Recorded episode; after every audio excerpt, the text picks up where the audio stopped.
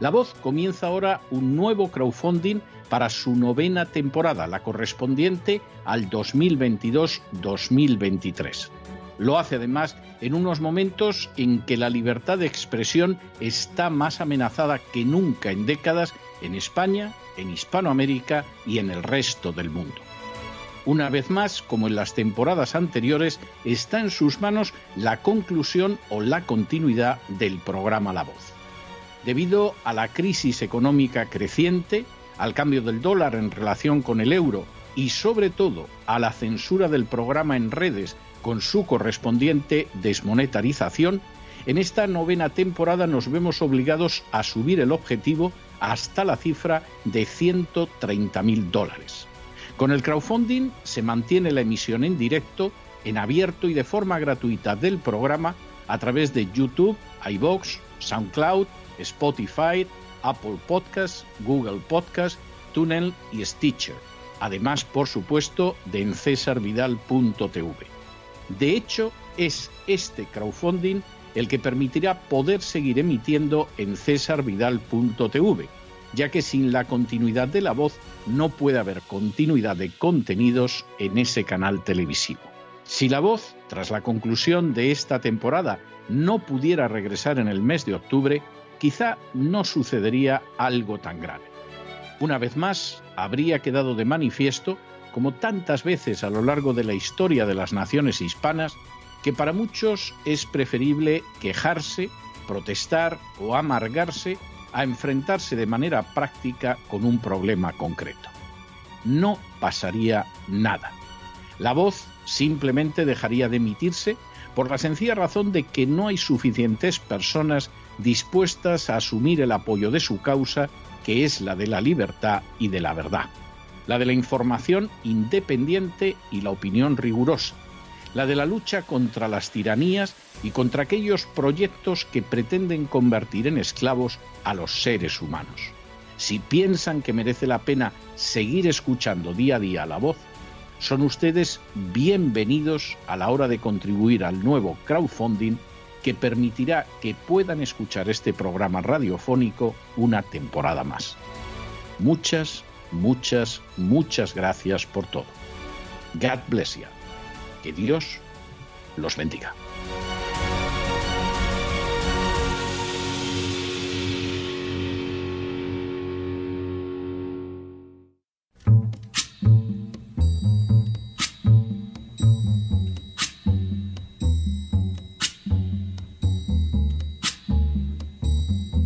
La voz con César Vidal, desde el exilio.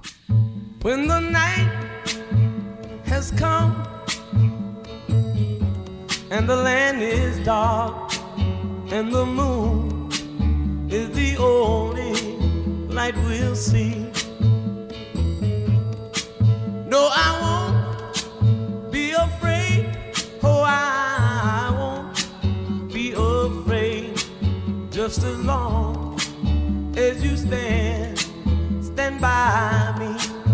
muy buenos días, muy buenas tardes, muy buenas noches y muy bienvenidos a esta nueva singladura de la voz. Soy César Vidal, hoy es el jueves 30 de junio de 2022 y me dirijo a los hispanoparlantes de ambos hemisferios, a los situados a uno y otro lado del Atlántico y como siempre lo hago desde el exilio. Corría el año 1812 y más concretamente un mes de junio como el actual, hace ahora 210 años, cuando el emperador francés Napoleón lanzó un inmenso ejército conocido como la Gran Armée contra Rusia. Compuesto por 691.500 hombres, se trataba del mayor ejército jamás constituido a lo largo de la historia europea hasta ese momento. Por añadidura, era una fuerza militar en la que Francia desempeñaba el papel principal, pero en la que se daban cita también un número considerable de tropas de otras naciones aliadas. Además de los cuerpos del ejército austriaco de Schwarzenberg, había 95.000 polacos, 24.000 bávaros, 20.000 sajones, 20.000 prusianos, 17.000 westfalianos y varios miles de soldados procedentes de los pequeños estados del Rin, a los que se sumaron 25.000 italianos, 12.000 suizos, 4.800 españoles, 3.500 croatas y 2.000 portugueses, así como algunos contingentes belgas. De hecho, cada nación uncida al poderoso imperio de Napoleón se encontraba representada en este ejército aliado en mayor o menor medida. Napoleón cruzó el Niemen y avanzó hacia Moscú.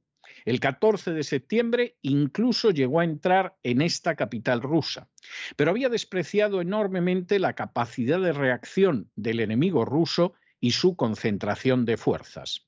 Cuando llegó el invierno, la falta de suministros y el pesado frío ruso obligaron al emperador francés y a sus aliados a retirarse. El 14 de diciembre, Napoleón ya se había visto obligado a abandonar el territorio de Rusia y lo hizo abandonando a sus propias tropas y a las de sus aliados. De manera bien significativa, en el curso del conflicto, 2.000 soldados españoles habían abandonado al aliado francés y se habían puesto a combatir al lado de los rusos. El ataque contra Rusia se tradujo en la muerte de 300.000 franceses, 70.000 polacos, 50.000 italianos y 80.000 alemanes, además de las bajas francesas. El ejército de Napoleón no llegó jamás a reponerse del desastre y la consecuencia fue que al cabo de algo más de dos años perdió el trono e incluso las condiciones de su capitulación las dictó precisamente Alejandro I, el zar ruso. La inmensa soberbia, la creencia en que sus aliados lo respaldarían hasta el final, el deseo de imponer su voluntad por encima de cualquier otra consideración y el desconocimiento estúpido del enemigo ruso habían precipitado el desastre final de un personaje, sin duda alguna, tan genial como el emperador Napoleón. Esta semana se celebró la reunión de los BRICS. Sin ánimo de ser exhaustivos, los hechos son los siguientes. Primero, los BRICS, sigla que corresponde a Brasil, Rusia, India, China y Suráfrica, constituyen una asociación económico-comercial intergubernamental fundada en el año 2009 y que plantea no la confrontación desde la perspectiva del poder, sino el desarrollo del diálogo y de la cooperación multilaterales. Segundo, los BRICS representan más del 42% de la población del planeta más del 25% del Producto Interior Bruto mundial y más del 20% del comercio planetario. Tercero, los días 23 y 24 de este mes tuvo lugar por videoconferencia la decimocuarta cumbre de los jefes de Estado y de Gobierno de los países miembros del BRICS que examinaron los temas de cooperación global.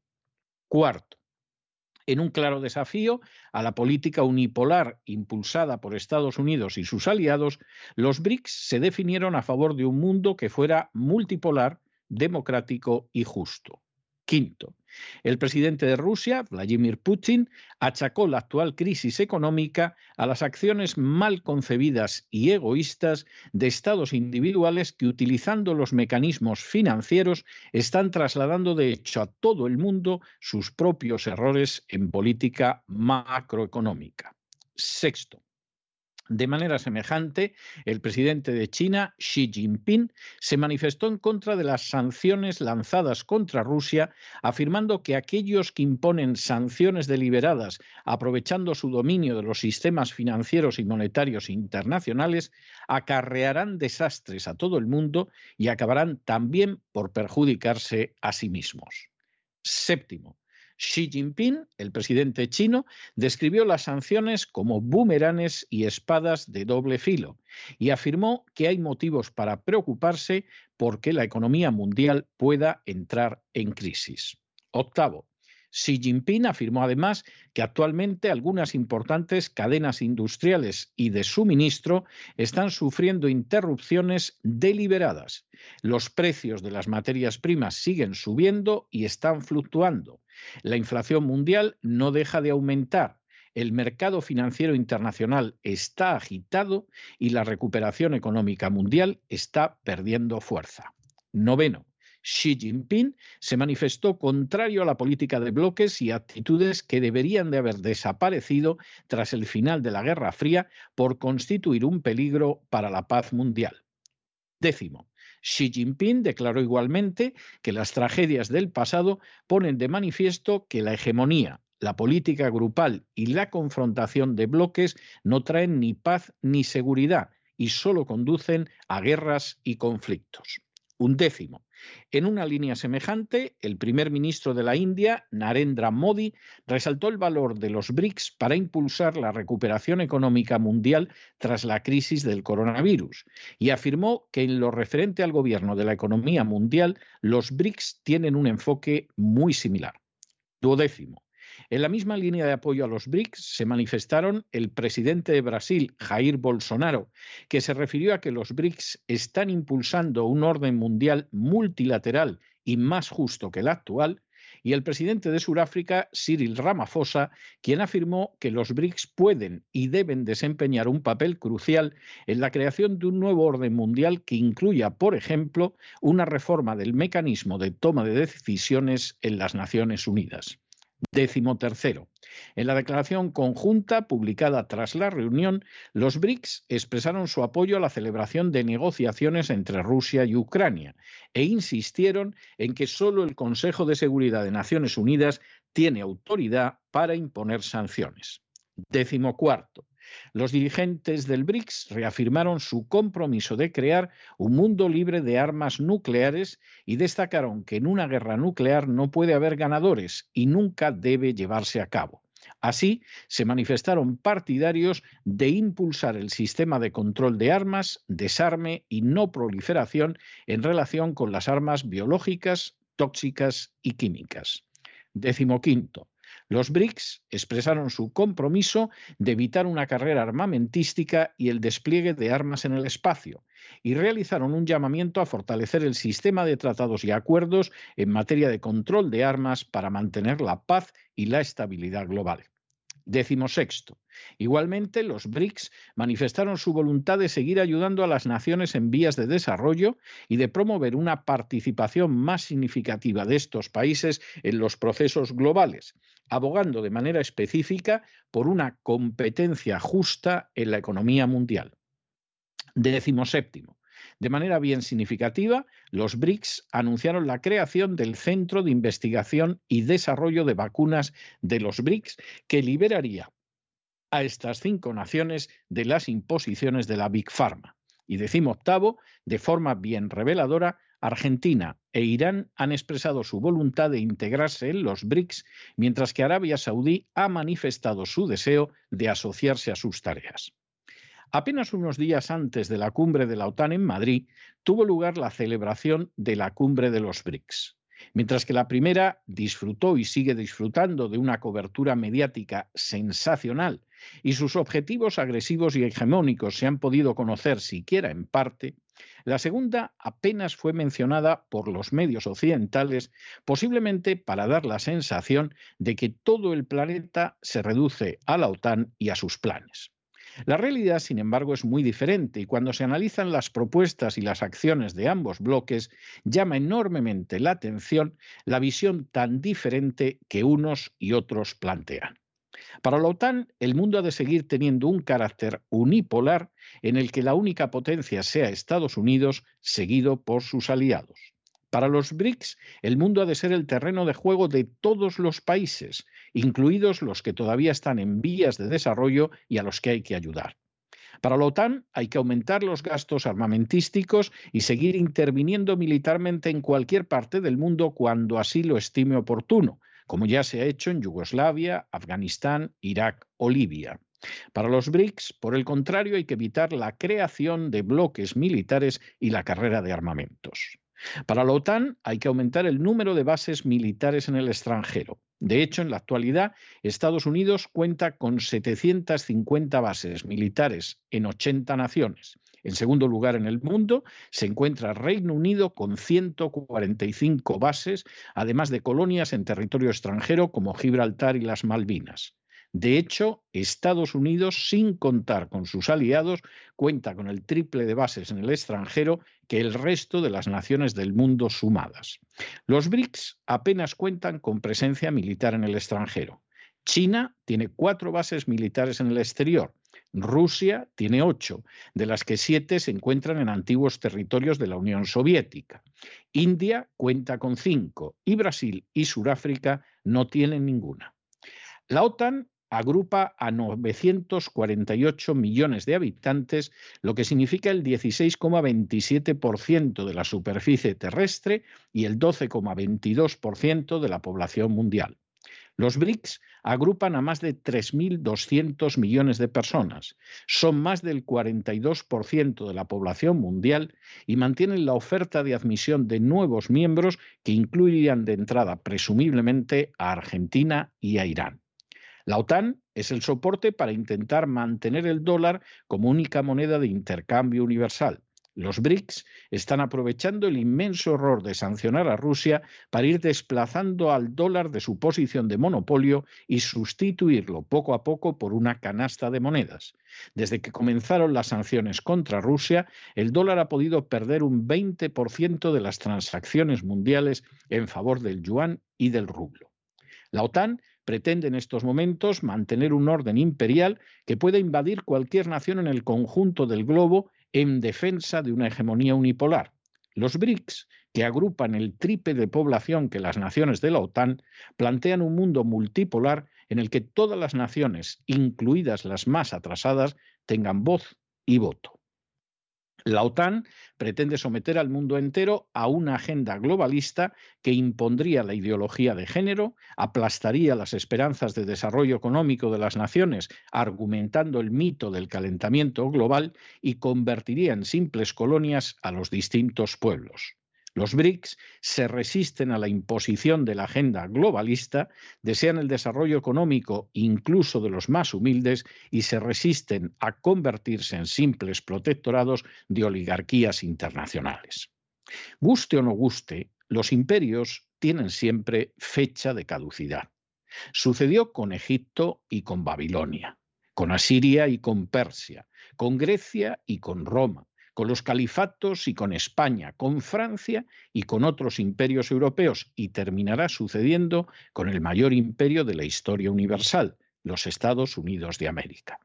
Sin embargo, esa desaparición puede verse dilatada a lo largo incluso de siglos. Roma, que logró extender su existencia imperial durante más de un milenio en Occidente y casi dos si pensamos en Oriente, lo consiguió mediante una prudente contención de sus fronteras llevada a cabo por sus emperadores más sabios, mediante la búsqueda de los intereses nacionales por encima de los particulares, mediante una política de natalidad y mediante la división de sus enemigos. Precisamente esas cuatro reglas están siendo violadas desde hace años por los sucesivos presidentes de Estados Unidos. En primer lugar, salvo el periodo de la presidencia de Donald Trump, Estados Unidos no ha dejado de extenderse militarmente hasta cubrir buena parte del globo. De esa manera, su posibilidad de imponerse se ha reducido de manera enorme y desde hace décadas ha manifestado, a pesar del salvaje gasto militar, una incapacidad absoluta para ganar guerras y una tendencia a comprometer la paz mundial verdaderamente inquietante. En segundo lugar, la política presidencial, de nuevo con la excepción del periodo de presidencia de Donald Trump, no ha servido a los intereses nacionales, sino a los de la agenda globalista, lo que ha tenido como consecuencia una dolorosa división interna de la nación y la acumulación de resentimiento en naciones que podrían ser aliadas e incluso amigas. En tercer lugar, la natalidad se ha visto atacada frontalmente por una perversa ideología de género que cuenta ahora a Joe Biden como su mayor valedor a escala internacional. Y finalmente, en un gesto de inmensa soberbia, Estados Unidos ha decidido uncir a sus aliados en una línea de agresividad militar creciente contra la mayoría de la población del planeta, hasta el punto de resultar enormes daños económicos para esos aliados como efecto de las sanciones contra Rusia y de aislarlos cada vez más en medio de un mundo que no deja de cambiar y que ya no es el de la Guerra Fría. En estos momentos, los ojos de millones, gracias sobre todo a las furcias mediáticas, pueden estar fijos de manera crecientemente angustiada en la cumbre de la OTAN que se celebra en Madrid. Pero la realidad es que esa visión se encuentra tan condenada a extinguirse como lo estaba el ejército de Napoleón a la derrota cuando en junio de 1812 cruzó la frontera rusa para invadir el imperio. Basta mirar en un mapa quién forma la OTAN, cuánto produce, dónde se encuentran situados sus países, para comprender que la idea de un mundo unipolar está derrotada, que los BRICS serán más poderosos día a día y experimentarán nuevas incorporaciones de forma acelerada, y que caminamos hacia un planeta multipolar en el que debemos encontrar vías para erradicar del todo las alianzas militares y el armamento nuclear y bioquímico, y debemos afianzar la soberanía, la independencia y la libertad de todas las naciones frente a la siniestra y perversa agenda globalista. Eso, o el desastre que sufrirá nuestra civilización, será muchísimo mayor e irreparable que el que sufrió Napoleón en las heladas estepas de Rusia. Pero no se dejen llevar por el desánimo o la frustración.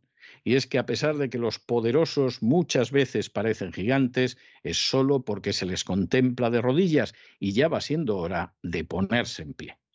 Mientras tanto, en el tiempo que han necesitado ustedes para escuchar este editorial, la deuda pública española ha aumentado en más de 7 millones de euros y una parte va a ir a parar a ese aumento del gasto militar que sufrirá España por ser miembro de la OTAN, la organización que, según palabras de Joe Biden, no va a garantizar en absoluto la defensa de Ceuta y Melilla si son atacadas por Marruecos. Muy buenos días, muy buenas tardes, muy buenas noches. Les ha hablado César Vidal desde el exilio. Que Dios los bendiga.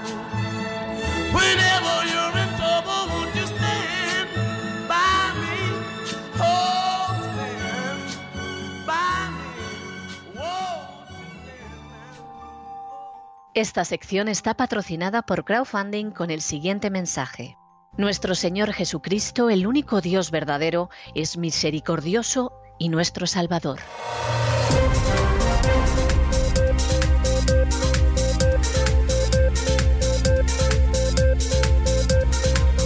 Las noticias del día. Estamos de regreso y estamos de regreso después de ese editorial absolutamente obligado para cualquiera que quiera conocer la realidad internacional dedicado a esa reunión de los BRICS que ha tenido lugar hace muy poquitos días. De la reunión de la OTAN estamos oyendo todo. Tengo que decir que en general propaganda y propaganda además muy burda, muy burda, muy burda, sinceramente. Habrá gente que pensará que Pedro Sánchez es la mamá de Tarzán, el rey del mambo y la carabina de Ambrosio todo junto. Pero la verdad es que lo de la OTAN, a poco que entres en los datos objetivos, da de sí lo que da de sí y da miedo. Realmente da miedo.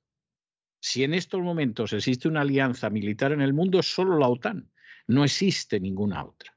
Habrá alianzas parciales en algún momento de un país con otro, etcétera, pero la única alianza militar permanente en contra de la posición clarísimamente expresada por los padres fundadores es la OTAN.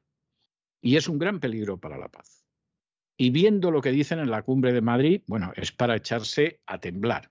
Claro que lo que va a salir de ahí para la OTAN y sobre todo las naciones de la OTAN, como España, pues que Dios las ampare porque se han metido en un camino que puede terminar de la peor manera, como el rosario de la aurora que diría un castizo. ¿Qué pasa con los BRICS? Bueno, vamos a ver, los BRICS es gente a la que no se puede despreciar. Los BRICS, a fin de cuentas, pues tienen más de tres veces la población de toda la OTAN y aliados de la OTAN lo cual no es ninguna tontería. Tienen un peso de la población mundial que se va acercando a la mitad de la población mundial. Y tienen un peso sobre el Producto Interior Bruto que no es pequeño, supera la cuarta parte del mundo y en términos de comercio más del 20%. No son ninguna tontería, ninguna tontería. ¿Y cuál es la visión que ellos tienen? Distinta. No es una visión de alianza militar, es un mundo más basado en el comercio y en la colaboración que en la hegemonía de las armas. Es un mundo en el que se quiere dar cabida incluso a los países más pobres y a esos países que se llaman en vías de desarrollo. Y es un mundo en el que se insiste que las transacciones internacionales tienen que ser justas. No pueden depender de lo que se les antoja a determinados financieros en un determinado punto del globo. Pues esa es la contraposición. Y alguno dirá, bueno, sí, pero el dólar, bueno, pues el dólar efectivamente empezó su carrera hegemónica en la conferencia de Bretton Woods en 1944, pero gracias a las sanciones contra Rusia impulsadas por Biden, está perdiendo terreno a cada día que pasa. Esto por supuesto, puede dar lugar a diversas interpretaciones. Habrá quien pensará, bueno, pues lo que pasa es que Biden es un necio, simplemente es un estúpido y queriendo ir en cierta dirección le está haciendo un daño a la hegemonía americana verdaderamente incalculable. Esa es una interpretación. Y hay otra interpretación que sería la de, bueno, Biden, que a fin de cuentas no es nada más que un siervo de la agenda globalista, pues ha decidido que va a hundir a Estados Unidos como primera potencia mundial, porque eso el foro de Davos ya lo avisa en el famoso vídeo de No tendrás nada y serás feliz, donde se dice cómo será el mundo en el 2030 y en el 2030 Estados Unidos ya ha dejado de ser la primera potencia mundial. Por el contrario, el panorama pues podría acercarse más en ciertos aspectos al mundo según los BRIC. Y entonces ahí Biden no es que fuera estúpido, es que sería malvado. Es cierto que las dos condiciones no necesariamente son incompatibles, pero evidentemente el resultado sería desastroso. Y en fin, no queremos hablar de los que van de tambores, porque bueno, ya lo que les puede pasar a eso, mejor, mejor ni pensarlo.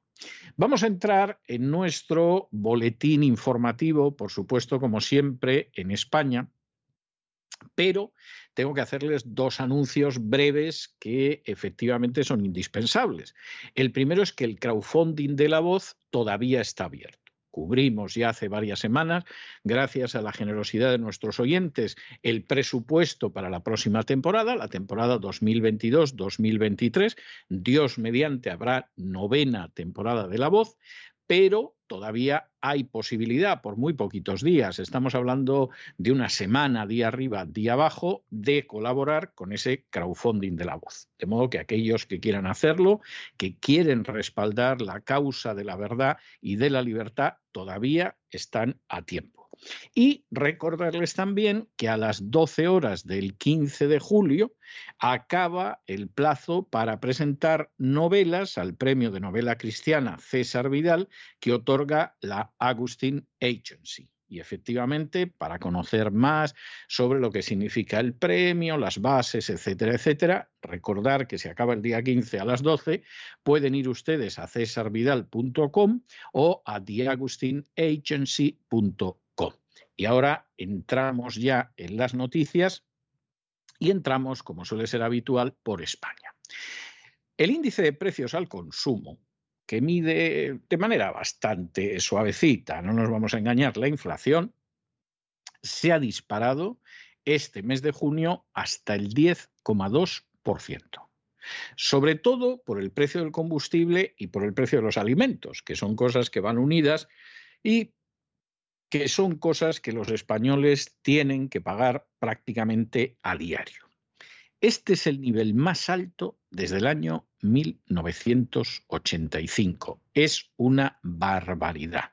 La tasa interanual se ha disparado un 1,5 y está en el 10,2. Posiblemente, posiblemente esto todavía sea mayor, porque en última instancia, claro, a la hora de calcular el índice de precios al consumo y a la hora de calcular la inflación, pues entran muchos elementos que es posible que no compremos en la vida o que compremos de Pascuas a Ramos. Pero el combustible y sobre todo los alimentos en España es una cosa de consumo diario. Es decir, la economía del gobierno, pues efectivamente va de cráneo. la CNMV que, es la Comisión Nacional de los Mercados y de la Competencia, pues ha decidido que se va a poner a investigar qué pasa aquí, cómo es que sube la gasolina de esa manera, a ver si va a resultar que los de las gasolineras que les arrojamos unos centimillos están aquí especulando con el precio de la gasolina. Estos son pamemas, estos son vainas, esto como diría algún castizo un poco grosero, son coñas marineras. Aquí de lo que estamos hablando es de una pésima política económica. En Estados Unidos es una pésima política económica de Biden, en España es una pésima política económica que viene desde Zapatero, que no corrigió Rajoy y que está rematando Sánchez. Y hemos ido cada vez a peor. Zapatero lo hizo mucho peor que Aznar, Rajoy lo hizo mucho peor que Zapatero y Sánchez está empeñado en superar a Rajoy. Y esta es la situación. Y la inflación ya se había disparado, pero muchos meses antes de que se produjera la crisis de Ucrania. Ahora todo el mundo que demuestra tener un exceso de codicia, de soberbia y de indecencia y muy poca vergüenza, está culpando de esto a la crisis de Ucrania. ¿eh? El señor Biden que le ha dado a la maquinita de imprimir dólares y solo en su primer año de mandato imprimió más dólares que los que se habían impreso en los dos siglos anteriores, que tiene mérito, pues bueno, con echar la culpa a Putin, arreando que es gerundio. El señor Sánchez, que no ha corregido en absoluto ni la deuda, ni el déficit, ni el gasto público, y que ya había empujado a España también a su propia inflación, pues ahora con echar la culpa a la guerra de Ucrania, como él la llama, pues todos están contentos. Es más, el señor Sánchez coloca la bandera de España siempre boca abajo, lo mismo si recibe al emperador Biden que si recibe al déspota de Marruecos, supongo que para que quede claro que se rinde y que lo que le digan va a salir adelante, y eso a lo mejor le garantiza seguir gobernando España. O sea, esa, esa es una hipótesis que no se puede negar, pero también es posible que no se lo garantice. ¿Que tiene posibilidades? Muchísimas, más de las deseables que aún así puede ser que no siga siendo presidente del gobierno. Pues sí, puede ser, puede ser.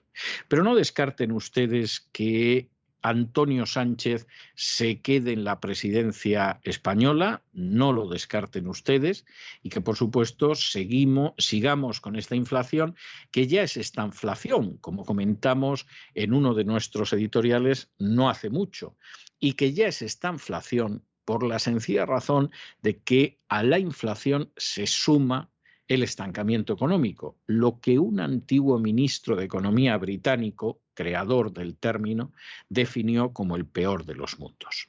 En fin, analizamos esta situación y otras parecidas que les afectan a ustedes con la ayuda inestimable de María Jesús Alfaya. María Jesús, muy buenas noches.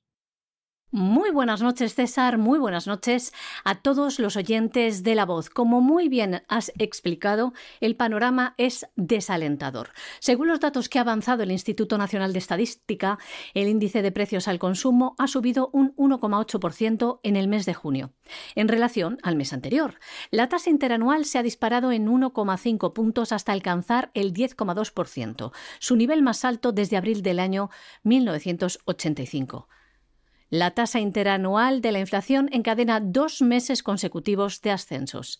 Además, la inflación subyacente escala al 5,5%, su nivel más elevado desde agosto del año 1993, casi hace tres décadas. La inflación subyacente excluye los precios de la energía y los alimentos frescos, que son habitualmente más volátiles, y hay que decir también que la escalada del IPC interanual hasta el 10,2% en junio se debe principalmente a las subidas de los precios de los carburantes, de los alimentos y bebidas no alcohólicas. También ha influido el repunte de los precios de los hoteles, los restaurantes, los cafés, que ha sido superior al del año pasado.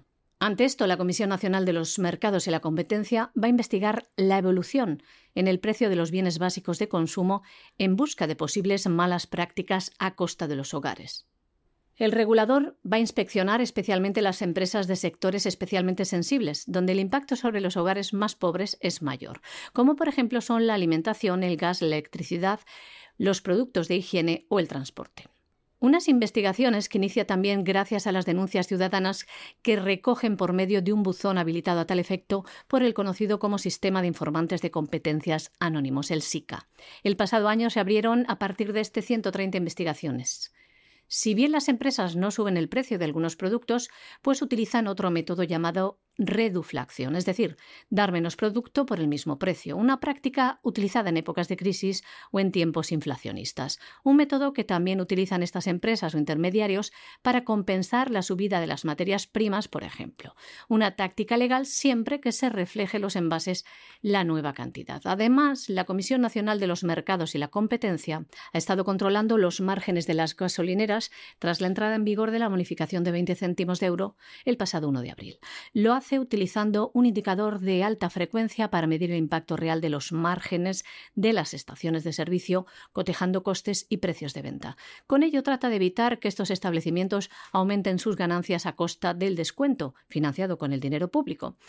El indicador de alta frecuencia permite detectar cualquier evolución anómala en tiempo real, comparando una estimación bastante exacta del coste del aprovisionamiento con respecto al de venta al público algo que contrasta con lo que afirma la Asociación Nacional de Estaciones de Servicio Automáticas, quienes afirman que todavía no han visto ni un euro del dinero que han adelantado de estas bonificaciones de 20 céntimos por litro de carburante. Por ello, hoy han pedido al Gobierno que agilice estos pagos para no poner en peligro la estabilidad financiera de las gasolineras. Y es que las gasolineras están adelantando en torno a 35.000 euros mensuales, lo que dicen supone una merma importante de su liquidez y en muchos casos, al no disponer de esta, una búsqueda de financiación externa en entidades financieras, lo cual es una retroalimentación. La pescadilla que se muerde la cola deriva en un endeudamiento y en unos costes financieros por los que no reciben contraprestación esto es lo que afirman en un comunicado. Y les damos más noticias, más récords para España, negativos, como siempre. Nuestro país se convierte en el primero de la Unión Europea y la zona euro con los precios de combustibles más caros. Y es que España ha registrado un nuevo récord histórico. El gasóleo ha alcanzado los 2,10 céntimos de euro el litro y la gasolina, tras registrar una bajada del 0,6% respecto a hace una semana, se sitúa ahora en los 2,128 euros. Bueno, y claro, con este panorama económico en España, la situación del sector agropecuario, que no ha parado de recibir palos desde que España entró en la Unión Europea, premio de consolación por quedarse en la OTAN, todo hay que decirlo, y además a un coste salvaje, porque evidentemente el sector agropecuario español y el sector de la pesca y el sector de la industria, entrar en la Unión Europea como se entró, pues fue algo verdaderamente terrible terrible que han ido bandeando por las subvenciones, esas subvenciones que les permitía plantar girasol, cobrar la subvención y que luego el girasol se quemara porque a ellos les daban la subvención por plantarlo, no por recolectarlo. Pero claro, ese tipo de pillerías y de picarescas llega un momento en que se acaba. Y acaba llegando eso que un castizo español llamaría el tío Paco con la rebaja. ¿Y qué sucede? Pues que en la situación en la que estamos ahora, los ganaderos ya han tenido que sacrificar 15.000 vacas. Se dice pronto, ¿eh? 15.000 vacas. ¿Por qué? Porque el precio de la electricidad y el precio de los piensos está disparado. De las vacas que todavía sobreviven, y que pueden seguir siendo sacrificadas por millares, las raciones de alimento se reducen. Porque claro, se da la circunstancia de que entre las 15.000 que van sacrificadas este año y las 45.000 que se sacrificaron en años anteriores, estamos hablando de más de 60.000 vacas. ¿eh? No es ninguna tontería, el impacto de eso sobre la cabaña española es salvaje.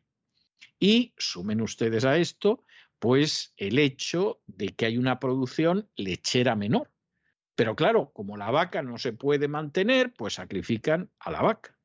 Y muy posiblemente en dos meses, en España, cuando llegue el otoño, que verdaderamente es para echarse a temblar, cuando llegue el otoño, en dos meses va a haber unos problemas de abastecimiento de leche, de leche, considerables. Mientras tanto, el pollo ha subido de precio un 35%, no el 10 y pico cifra oficial de la inflación, un 35%. El pollo, que es prácticamente la única carne que consumen millones de españoles. Y uno diría, bueno, ¿y el sector agropecuario, que está en una situación dramática, que se va a convertir en trágica y posiblemente a partir del otoño en catastrófica, ¿se va a movilizar? No. El sector agropecuario ha decidido que no se moviliza, que va a ver si consigue que le den unos centimillos, como a los transportistas, y mientras tanto vamos tirando y, por supuesto, el conjunto de los ciudadanos españoles soportando el impacto. ¿Qué significa esto? Pues miren ustedes, esto significa que en última instancia la situación se va a perpetuar. Porque quien tiene la llave para bajar los impuestos, por ejemplo, del transporte, de la electricidad, etcétera, es el gobierno de Pedro Antonio Sánchez. Pero si ese gobierno no se ve presionado, no solo va a mantener los impuestos, es que no para de pensar en nuevos mecanismos para que los esbirros buscabonus de la agencia tributaria les sangren a ustedes todavía más. Porque claro, los agujeros ya tienen el tamaño de la fosa de las Marianas. Y lógicamente ese incremento de los impuestos, las inspecciones, etcétera, etcétera, va a acabar derivando en la quiebra, y además quiebra terrible, pero verdaderamente terrible, de muchísimas empresas agropecuarias y de transporte. Bueno, pues si ustedes no se movilizan, los demás no podemos hacerlo por ustedes. Podemos contar la situación, podemos apuntar a esta realidad social que la mayoría de las furcias mediáticas no comenta. Porque claro, ni el sector del transporte ni el sector agropecuario coloca publicidad. Y entonces, pues evidentemente hay lo que hay. Pero, desde luego, tenemos que decir de manera muy clara que si ellos no se movilizan para salir adelante, por mucho que nosotros denunciemos los abusos que hay, nos opongamos a la explotación que sufren, clamemos contra la manera en que los estrujan, no vamos a sacar nada, porque son ellos los que tienen que movilizarse y no contemplan movilizaciones.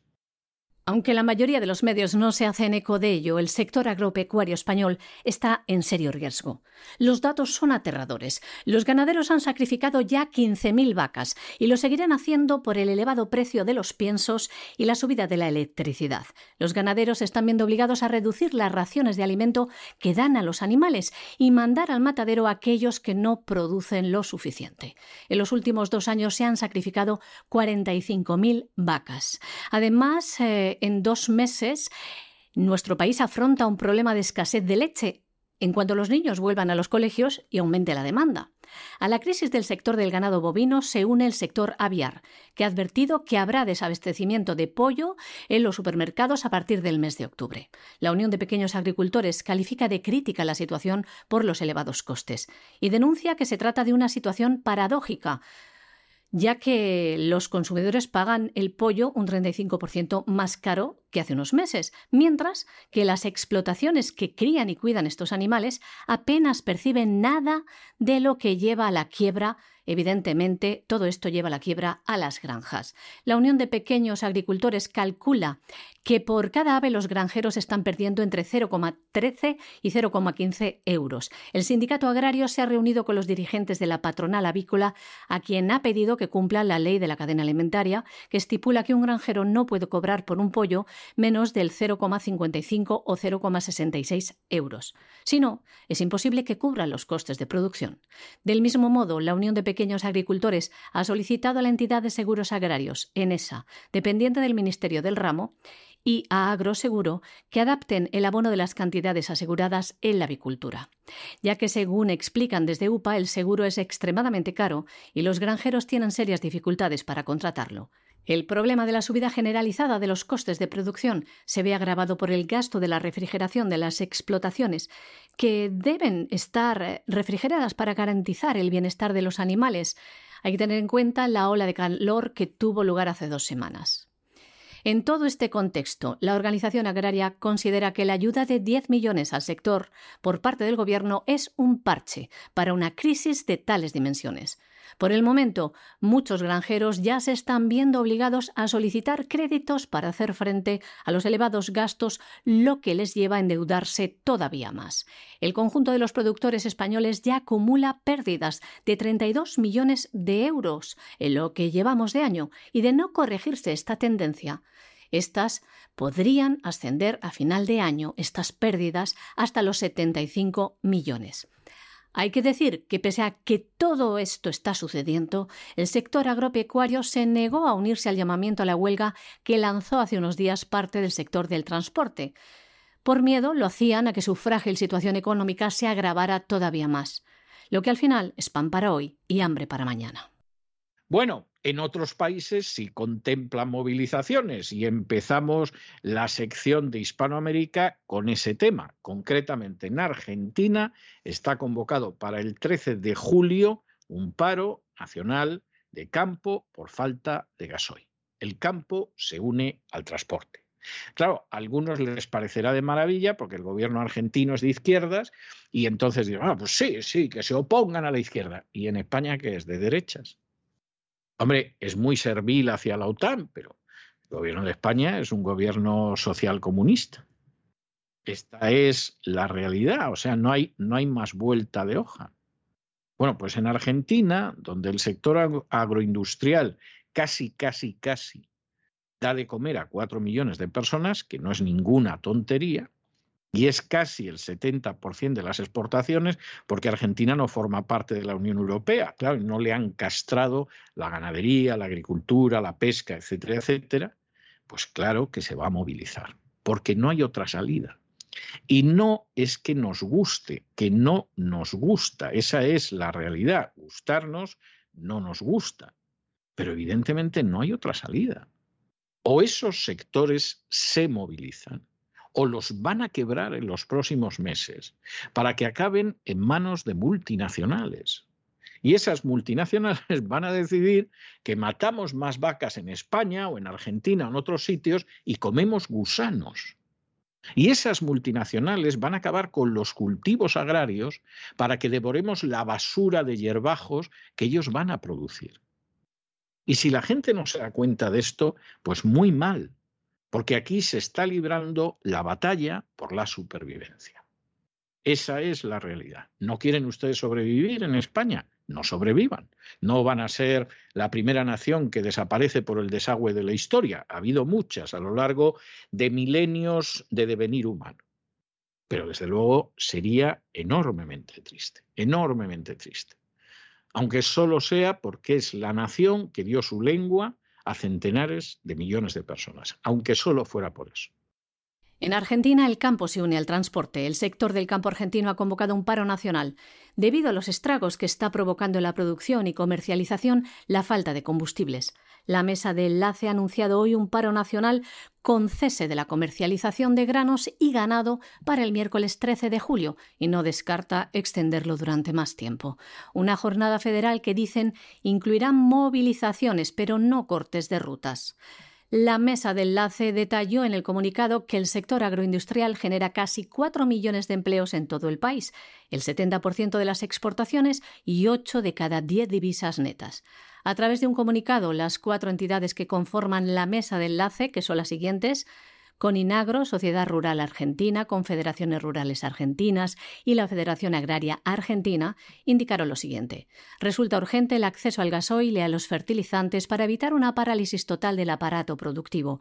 En ese marco destacaron que también es necesario que haya menos intervenciones dañinas, que se baje el gasto público y que se ponga fin a la crisis energética un documento firmado por las entidades y más de 30 cámaras, federaciones y asociaciones nacionales como exportadores, acopiadores, entidades bursátiles de cría de insumos y otras. La escasez de gasoil afecta de lleno en el transporte de carga. En ese sentido, también son 23 los distritos de Argentina en los que el transporte de cargas registra dificultades para abastecerse de combustible. La única provincia que no ha reportado hasta el momento problemas de abastecimiento fue Tierra de Fuego. Los transportistas argentinos llevan días en las calles de todo el país pidiendo gasoil y que bajen los sobreprecios. Bueno, y en Perú la cosa no está bien y, por supuesto, Estados Unidos va a intentar que no vaya mejor, ¿para qué nos vamos a engañar? De manera que Estados Unidos ha recomendado a sus ciudadanos que no viajen a Perú debido a la criminalidad y al terrorismo. Vamos a ver, vamos a ver qué hay de verdad en esto, porque esta es una cuestión eh, ciertamente importante y hay que ver si efectivamente está justificado elevar a nivel 3 la alerta de viajes a Perú y al Ecuador. ¿Realmente la situación en Perú y en Ecuador está muy mal? En el caso de Perú, además, nivel máximo, nivel 4. Pues no. Es decir, ¿te pueden robar en Perú? Sí, te pueden robar en Perú. ¿Te pueden atracar en Perú? Sí, por supuesto, te pueden atracar en Perú. ¿Es el Perú ahora más inseguro que hace unos años? Seguramente sí. Entre otras cosas, porque Perú fue el país que mejor, peor gestionó la crisis del coronavirus. Hizo todo tipo de caso y de sometimiento a la Big Pharma y a la Organización Mundial de la Salud y eso provocó una crisis tremenda en el Perú y como siempre que uno destroza la economía, aumenta la delincuencia. Entre otras razones, porque buena parte de la economía de Perú es una economía informal en la calle y cuando tú sacas a esta gente de la calle, los condenas al hambre. Y si eso dura dos años, el hambre ya tiene que ser desesperante para mucha gente. Esa es una realidad. Otra de las realidades es que Pedro Castillo no es precisamente un personaje competente en términos económicos. Eh, en opinión de quien ahora se dirige a ustedes, no sabe ni dónde tiene la mano derecha en términos económicos. Y en tercer lugar, hay quien piensa que, bueno, Pedro Castillo de todas formas es todavía un poco blandito para la agenda globalista. De manera que vamos a hundirle todavía más el país que a fin de cuentas lo que les pase a los peruanos nos importa una higa, y vas a ver tú cómo o sombrero luminoso o el que venga después que él ya se va a arrodillar totalmente por completo ante la agenda globalista. Porque Pedro Castillo lo está haciendo mal. Pero la verdad es que tampoco está desarrollando la agenda globalista como algunos se esperaban. Incluso algunas de las fuerzas que lo apoyaron desde el principio, pensando que efectivamente, siendo ellos la izquierda caviar inteligente y no el tonto este del sombrero, pues hombre, vamos a llevar al país a la esclavitud de la agenda globalista. Y resulta que Pedro Castillo pues se resiste algo, a lo mejor no porque sepa lo que hace, sino simplemente porque está desorientado. Entonces solo hay que dar un empujoncito a Perú. Vamos a decir que es un país muy inseguro, lo cual es discutible. Tiene zonas inseguras, aumenta la delincuencia, pero vamos, tanto como pintar eso como si fuera el Harlem de sus peores épocas, es algo que no se corresponde con la realidad. Pero vamos a pegarle un golpe al turismo, vamos a ver si le pegamos a otro golpe a otra cosa, terminamos de hundir económicamente el Perú y lo saqueamos tranquilamente, que es la política habitual. ¿Qué pasa en el caso del Ecuador? Hombre, en el caso del Ecuador no llega al punto 4 que ha fijado el Departamento de Estado para que los americanos no vayamos a Perú y ha dejado las cosas en el 3. Y entonces, bueno, pues en Ecuador pasa lo mismo. Lasso se ha librado por un pelín, por ocho votos, ¿eh? que se dice pronto, de que lo destituyan como presidente hay el doble de gente en estos momentos en el legislativo pidiendo su destitución sobre aquellos que apoyan que siga siendo presidente, que se dice pronto. el Lasso está verdaderamente en la cuerda floja. Lasso ha hecho una política de sumisión a la agenda globalista, lo cual lo único que te garantizo es que te van a dar todo lo que quieran, porque tú no te has atrevido a resistirte. Y en términos macroeconómicos, el país no iba mal. En términos microeconómicos sí que iba bastante mal, porque claro, Lasso, como buen banquero, le gustan las cifras macroeconómicas y lo que pase con la pobre gente de abajo, pues más bien le importa un pimiento. Y entonces, claro, ahí hay creado un caldo de cultivo que en cualquier momento derribamos a Lasso, colocamos a otro y hasta vamos a una nueva constitución globalista en el Ecuador. Y verás tú lo que nos vamos a divertir.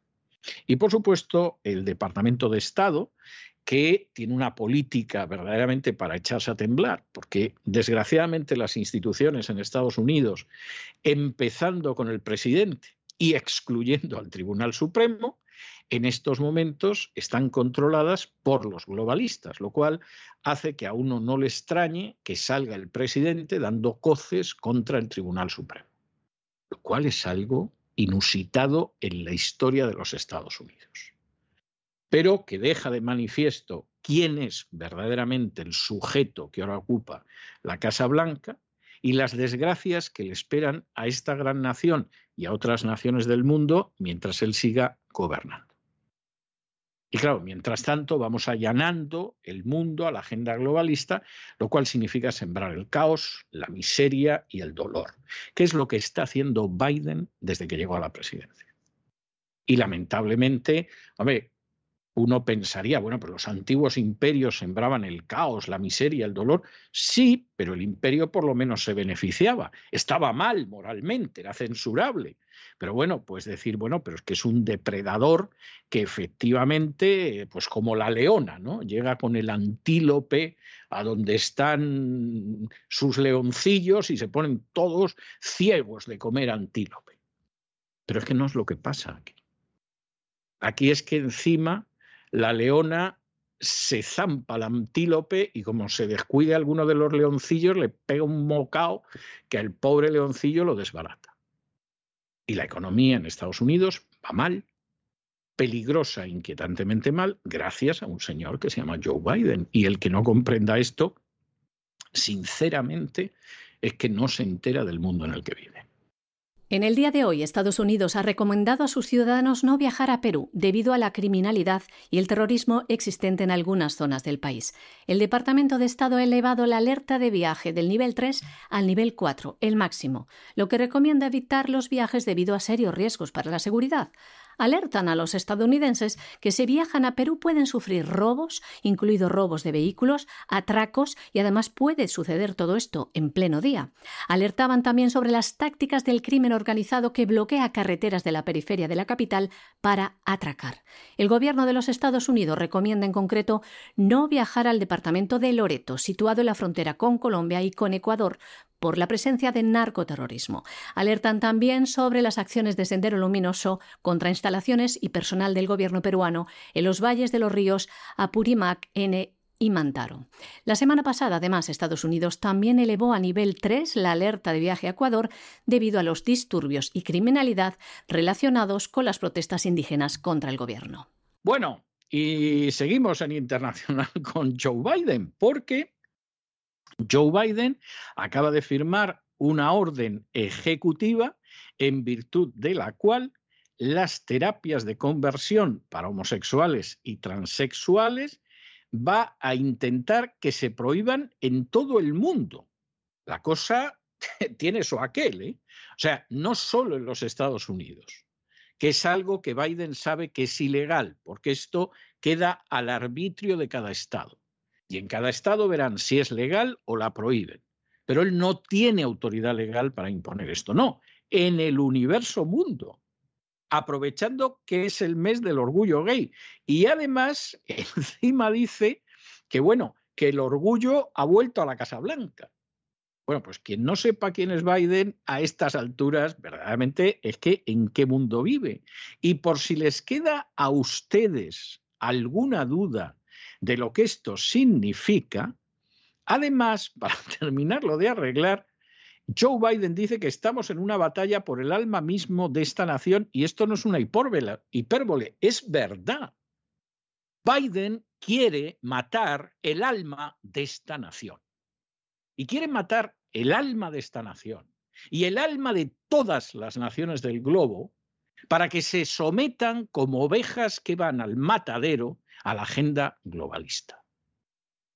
Y los que no entiendan esto no se dan cuenta de lo que está viviendo ahora mismo el mundo.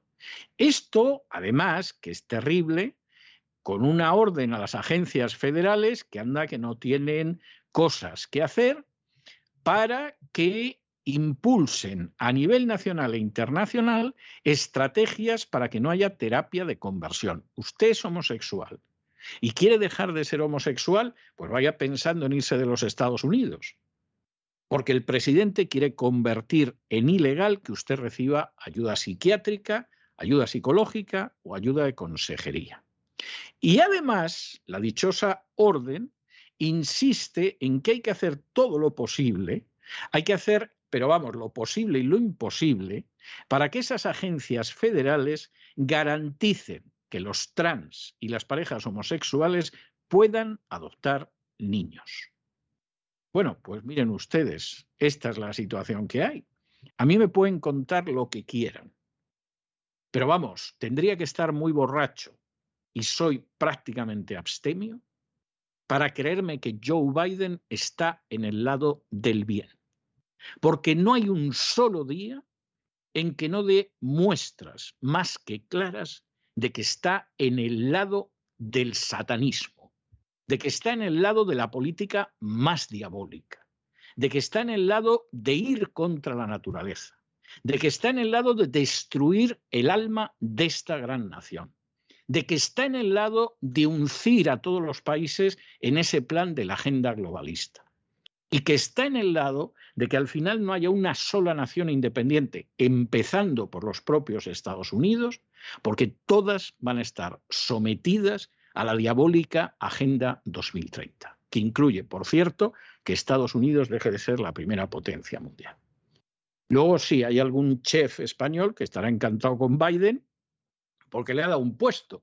¿Y quién iba a pensar que un cocinero iba a acabar teniendo un cargo federal? Es magnífico ser cocinero. Yo personalmente los admiro mucho. A lo mejor porque tengo que cocinar todos los días. Pero hombre, no es para darle cierto cargo. Las cosas como son, ¿no? También un electricista pues hace cosas que seguramente la mayoría de nosotros no podemos hacer y eso no significa que lo vayas a nombrar ministro de Industria. Es que, es que hay cosas que se caen de su peso. En Estados Unidos, al paso que vamos, si el electricista es trans, o el electricista es homosexual o lesbiana, pues puede acabar siendo cualquier cosa, porque no importa realmente lo que esté capacitado para hacer o lo que pueda hacer. Importa que se someta a esa diabólica agenda globalista que en estos momentos tiene como cabeza visible a Joe Biden y como uno de sus acólitos a un argentino que anda por ahí en un país del sur de Europa. Como les adelantó ayer don César Vidal en estas noticias del Día de la Voz, el presidente de los Estados Unidos, Joe Biden, acaba de firmar una orden ejecutiva que prohíbe las que denominan terapias de conversión para homosexuales y transexuales. Esta orden ejecutiva de Joe Biden quiere ampliar su influencia más allá de los Estados Unidos. El orgullo ha vuelto a la Casa Blanca, dijo el presidente de los Estados Unidos tras rubricar esta orden, cuyo objetivo, dice, es promover el fin de su uso en todo el mundo. Una orden que pide al secretario de Estado que desarrolle un plan de acción para combatir una terapia que califica de práctica inhumana y peligrosa. Sleepy Joe se erige en el adalid de esta misión y llegaba incluso a afirmar Estamos en una batalla por el alma misma de esta nación y esto no es una hipérbole. Tremendo. La orden ejecutiva ordena a las agencias federales que luchen contra la terapia de conversión a nivel nacional y que desarrollen estrategias para erradicarla. Por ejemplo, por medio de esta orden ejecutiva, el Departamento de Salud y Servicios Humanos debe garantizar que las parejas homosexuales y las personas transgénero puedan adoptar niños o obtenerlos a través de la subrogación, es decir, los vientres de alquiler, y también a través de otras técnicas reproductivas y que lo hagan en igualdad de condiciones que los hombres y las mujeres que están casados. A su vez, estas agencias federales tienen otras órdenes, como imponer la aceptación social de la homosexualidad y la transexualidad en el sistema de justicia, en las escuelas, en la atención sanitaria, en la policía y en las agencias gubernamentales.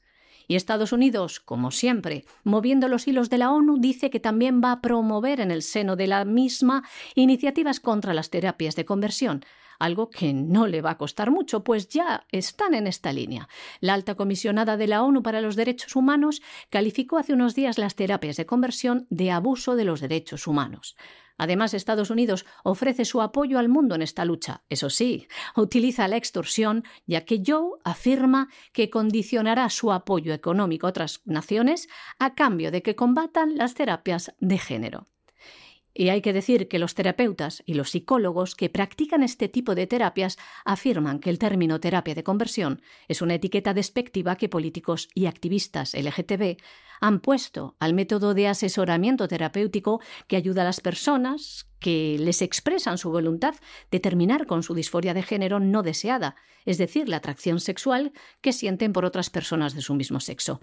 Es decir, no es algo impuesto, sino buscado voluntariamente por esas personas.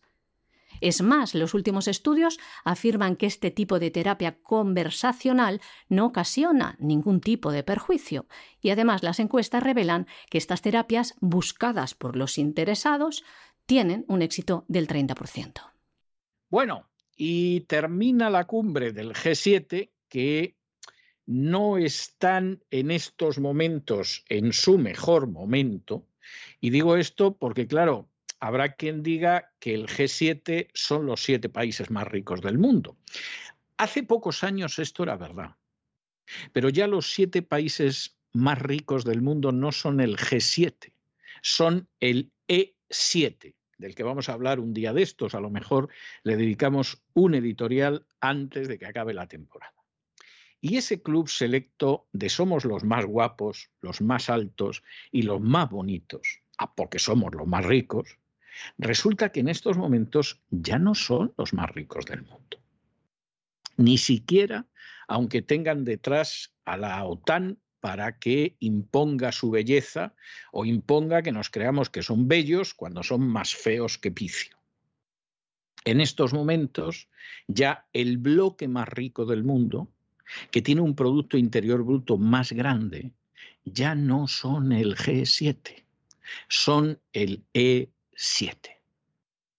Y como el G7 sabe el dinero que se da a las furcias mediáticas para que mientan a la población o le oculten la realidad, pero ellos saben la realidad, el G7 al final ha emitido un comunicado en el cual, en ese comunicado, pues lejos de hablar de cómo piensan enfrentarse con la crisis económica, qué van a hacer cuando los servicios sociales se colapsen, cómo van a atender a esos millones de inmigrantes ilegales que llegan a los países del G7 y a otros que no son del G7, pues en vez de eso, lo que sucede es que han arremetido primero contra China.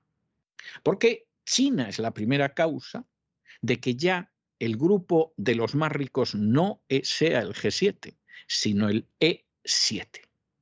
Y la segunda causa, pues es Rusia, de modo que, claro, han hecho un llamamiento a ayudar a Ucrania, etcétera, etcétera, etcétera, y por supuesto han inyectado agenda globalista, pero, pero vamos, a todo, a toda pastilla.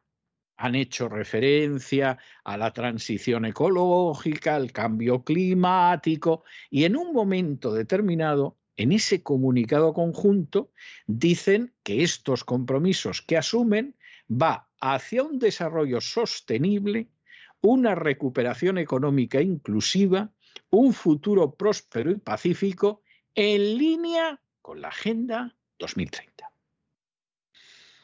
De modo que, en fin, eh, saquen ustedes sus conclusiones, el G7 sabe lo que tiene enfrente y después de decir de los chinos, acusar a los chinos de todo lo que hacen los países del G7 es algo, es algo verdaderamente tremendo. Esto es como el marido que viene de un prostíbulo y se encuentra con que su mujer está en la cama con un vecino y llama a la mujer de todo, inmoral, eh, palabras horribles, etcétera, y el tipo viene de un prostíbulo. Es lo mismo que pasa con el G7 y con China. Y en medio de esta situación, como el G7 se da cuenta de lo que hay, pues claro, ha invitado a los indios, ha invitado a los surafricanos, que forman parte de los BRICS, ha invitado a Argentina, porque claro, Argentina eh, muestra su voluntad de entrar en los BRICS, con lo cual la cosa se va a desequilibrar más del otro lado, y a Senegal. ¿Y por qué a Senegal? Hombre, pues muy sencillo, porque en estos momentos la presidencia de la Organización de la Unidad Africana, eh, en la que el otro día Zelensky habló a uno solo de los presidentes, porque los más de 50 presidentes de países africanos dijeron que no iban a oír a Zelensky, que es un tipo que miente más que habla, bueno, pues el presidente de esa organización es de Senegal. Y entonces, hombre, a ver si conseguimos sacar a Senegal, a Sudáfrica, a la India, que no entre Argentina, porque esto del G7 de pronto se le están empezando a ver las vergüenzas. Y los que eran los más guapos, los más limpios, los más monos, los más ricos, los más graciosos, etcétera, ya no lo son. Es la gente del E7. Las furcias mediáticas no se lo van a decir nunca. Las furcias mediáticas se lo van a ocultar. Seguramente gracias a las furcias mediáticas y a los políticos que ponen el dinero, muchos de los que ahora nos oyen no saben lo que es el E7 y mucho menos que el E7 ha superado ya al G7. Pero nosotros nos dedicamos a contar la realidad y a que ustedes sepan cómo va el mundo. Y así, cuando pasen ciertas cosas, por lo menos que no les pillen desprevenidos, porque ya se las advertimos. Termina la cumbre del G7 que ha tenido lugar en el castillo del Mau, al sur de Alemania. Los que se dicen el grupo de los países más industrializados o más ricos del mundo han emitido un comunicado de 28 páginas en el que afirman cosas como estas que han firmado una declaración en la que se comprometen a seguir suministrando apoyo humanitario, militar y diplomático a Ucrania el tiempo que sea necesario. En ese sentido, desde el castillo del Mao, el asesor de seguridad de la Casa Blanca anunciaba que Estados Unidos enviará a Ucrania sistemas de defensa aérea de largo alcance y munición para la artillería y sistemas de radares. En su declaración sobre el apoyo a Ucrania, dicen que los miembros del G7 se mantendrán unidos para, les leemos lo siguiente apoyar al gobierno y pueblo de Ucrania en su lucha por un mundo pacífico, próspero y democrático. Continuaremos imponiendo costos económicos severos e inmediatos al régimen del presidente Putin por su injustificable guerra de agresión contra Ucrania. Y como ven, la guerra de Ucrania es la excusa perfecta para acorralar a Rusia y hacerse con su mercado mundial. Les leemos. Reforzamos nuestros esfuerzos para contrarrestar sus impactos regionales y globales adversos y dañinos con miras a ayudar a garantizar la seguridad energética y alimentaria mundial, así como a estabilizar la recuperación de la economía. Y siguen diciendo. En un momento en el que el mundo está amenazado por la división, asumiremos juntos nuestra responsabilidad y trabajaremos con socios de todo el mundo para encontrar soluciones a problemas globales apremiantes. Desafíos dicen cómo abordar el cambio climático y asegurar una transición ecológica justa, así como abordar las pandemias actuales y futuras y lograr la igualdad de género. Como ven, pura agenda globalista, algo que no oculta porque siguen diciendo en este informe, en este comunicado conjunto, lo siguiente. Los compromisos que asumimos hoy darán forma a nuestro camino hacia un desarrollo sostenible y una recuperación económica inclusiva y un futuro próspero y pacífico, en la línea con la Agenda 2030. Además, estos líderes del G7, imbuidos totalmente en la Agenda 2030, invitaron a la cumbre a los presidentes de Argentina, India, Indonesia, Senegal y Sudáfrica, a quienes tratan de unir a su proyecto globalista totalitario. Y seguimos con algún aspecto del comunicado. Acusan a China de prácticas comerciales desleales, algo de lo que también le acusaron a Xi Jinping hace un año y se han propuesto contrarrestar lo que denominan daños causados por las directivas industriales no transparentes y distorsionadoras del mercado de China, a la vez que quieren reducir las dependencias estratégicas del gigante chino. Y hasta aquí hemos llegado nosotros con nuestro boletín informativo de hoy. María Jesús, muchas gracias, muy buenas noches. Muchas gracias a ti César, muy buenas noches también a los oyentes de La Voz. Y ustedes ya lo saben, no se vayan, no se vayan porque vamos a regresar enseguida con don Lorenzo Ramírez y con ese vuelo nacional e internacional que hace sobre la economía de manera cotidiana todos los días en La Voz. Y luego nos vamos a tomar ese auténtico festín cultural que nos sirve todos los jueves doña Sagrario Fernández Prieto dentro de su biblioteca. De manera que no se vayan, que regresamos enseguida.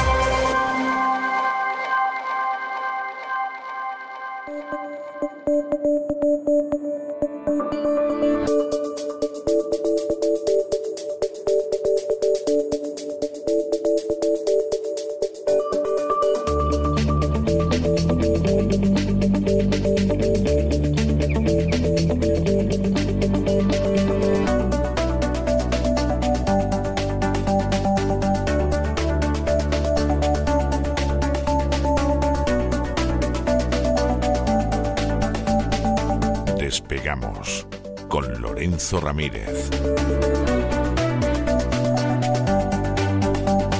Corremos raudos y veloces hacia nuestro avión, atravesamos el umbral, nos tiramos en plancha sobre los asientos, nos abrochamos los cinturones, despegamos y nos vamos elevando por los aires hasta alcanzar nuestra altura y nuestra velocidad de crucero. A mi lado, don Lorenzo. Don Lorenzo, en este avión hay papel higiénico. Yo no veo por qué lleva usted ese, rollo con la bandera británica, pero, pero ¿qué tipo de papel higiénico es ese, don Lorenzo? En fin, ya me lo explicará. Muy buenas noches. Muy buenas noches, don César. Poco le falta a los británicos para acabar también comprando papel higiénico a las puertas, aunque a lo mejor nos va a hacer falta a nosotros, ¿eh? Porque a lo mejor... no llevará su bandera puesta, o sea... Bueno, si nos vamos por la pata abajo este invierno, que no sería extraño, a lo mejor nos hacen falta unos cuantos kilos de papel higiénico. Vamos a tener que, que reponer, César. Yo estoy aquí a ver, llevo toda la mañana a ver si localizo a Íñigo Rejón, porque he dicho, bueno, a ver si este fin de semana me invita a una de sus barbacoas. A partir de ahora voy a denominar. Me parecen espléndidas. A mí la carne me pareció de primerísima calidad. Tenía ¿eh? buena pinta. Muy vegano no, no parecía, pero Mr. Barbacoas, como le vamos a llamar a partir de ahora de forma cariñosa, evidentemente, Íñigo, en, en este programa, pues eh, la verdad es que cada vez que habla sube el pan. Ahora la última idea que tiene eh, más país, que es como se llama el engendro este, la decisión de Podemos en su momento, lo que plantea es que para combatir la inflación, la idea mágica, agárrense a la silla, es que los salarios suban lo mismo que el coste de la vida, es decir, ligar los salarios al IPC y controlar los precios de la energía, de los alquileres y de los productos de primera necesidad. De la política de la falange en los años 40 en España. Eh, pues sí, sí, se podría decir la de la falange.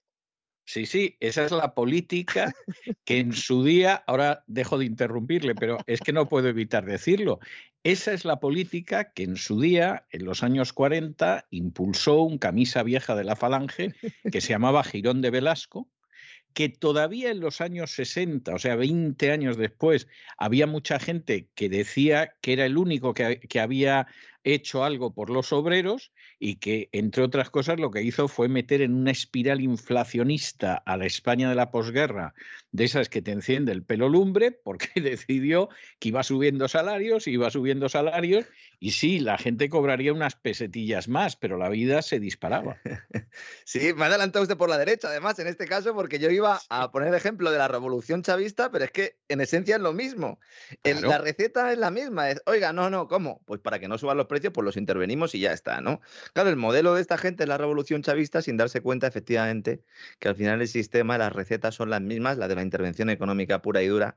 A ver, señor Rejón, yo entiendo que usted pues eh, iba poco a clase, que la beca la sacó de aquella manera, pero hay una cosa que se llama efecto de segunda ronda, inflación inducida también. Lo explico también porque sé que hay mucha gente de, eh, de izquierdas o afines ¿no? a Podemos que escuchan este programa, porque como le damos mucha caña a la OTAN también, pues dicen, bueno, estos, a estos hay que escucharles. Bueno, pues a ver si tienen ustedes claro que hay unos efectos de segunda ronda que pueden ser todos lo injustos que queramos, evidentemente, porque si sube todo, pero los salarios no, es profundamente injusto, pero ahora ya no se puede protestar. Es decir, los mismos que nos decían que la banca central tenía que proveer, que hacían falta unos tipos de interés bajos, que había que entregar dinero, cheques de todo tipo, pues son, los, son los que han provocado esa inflación. Y ahora, si subimos también los salarios, se genera esos efectos de segunda ronda inflación inducida, le llaman algunos, yo creo que es quizás más más eh, eh, gráfico, ¿no? porque es una inflación inducida que se produce a posteriori y que implican que el traslado de precios de las empresas se traslada al consumidor final y unas subidas salariales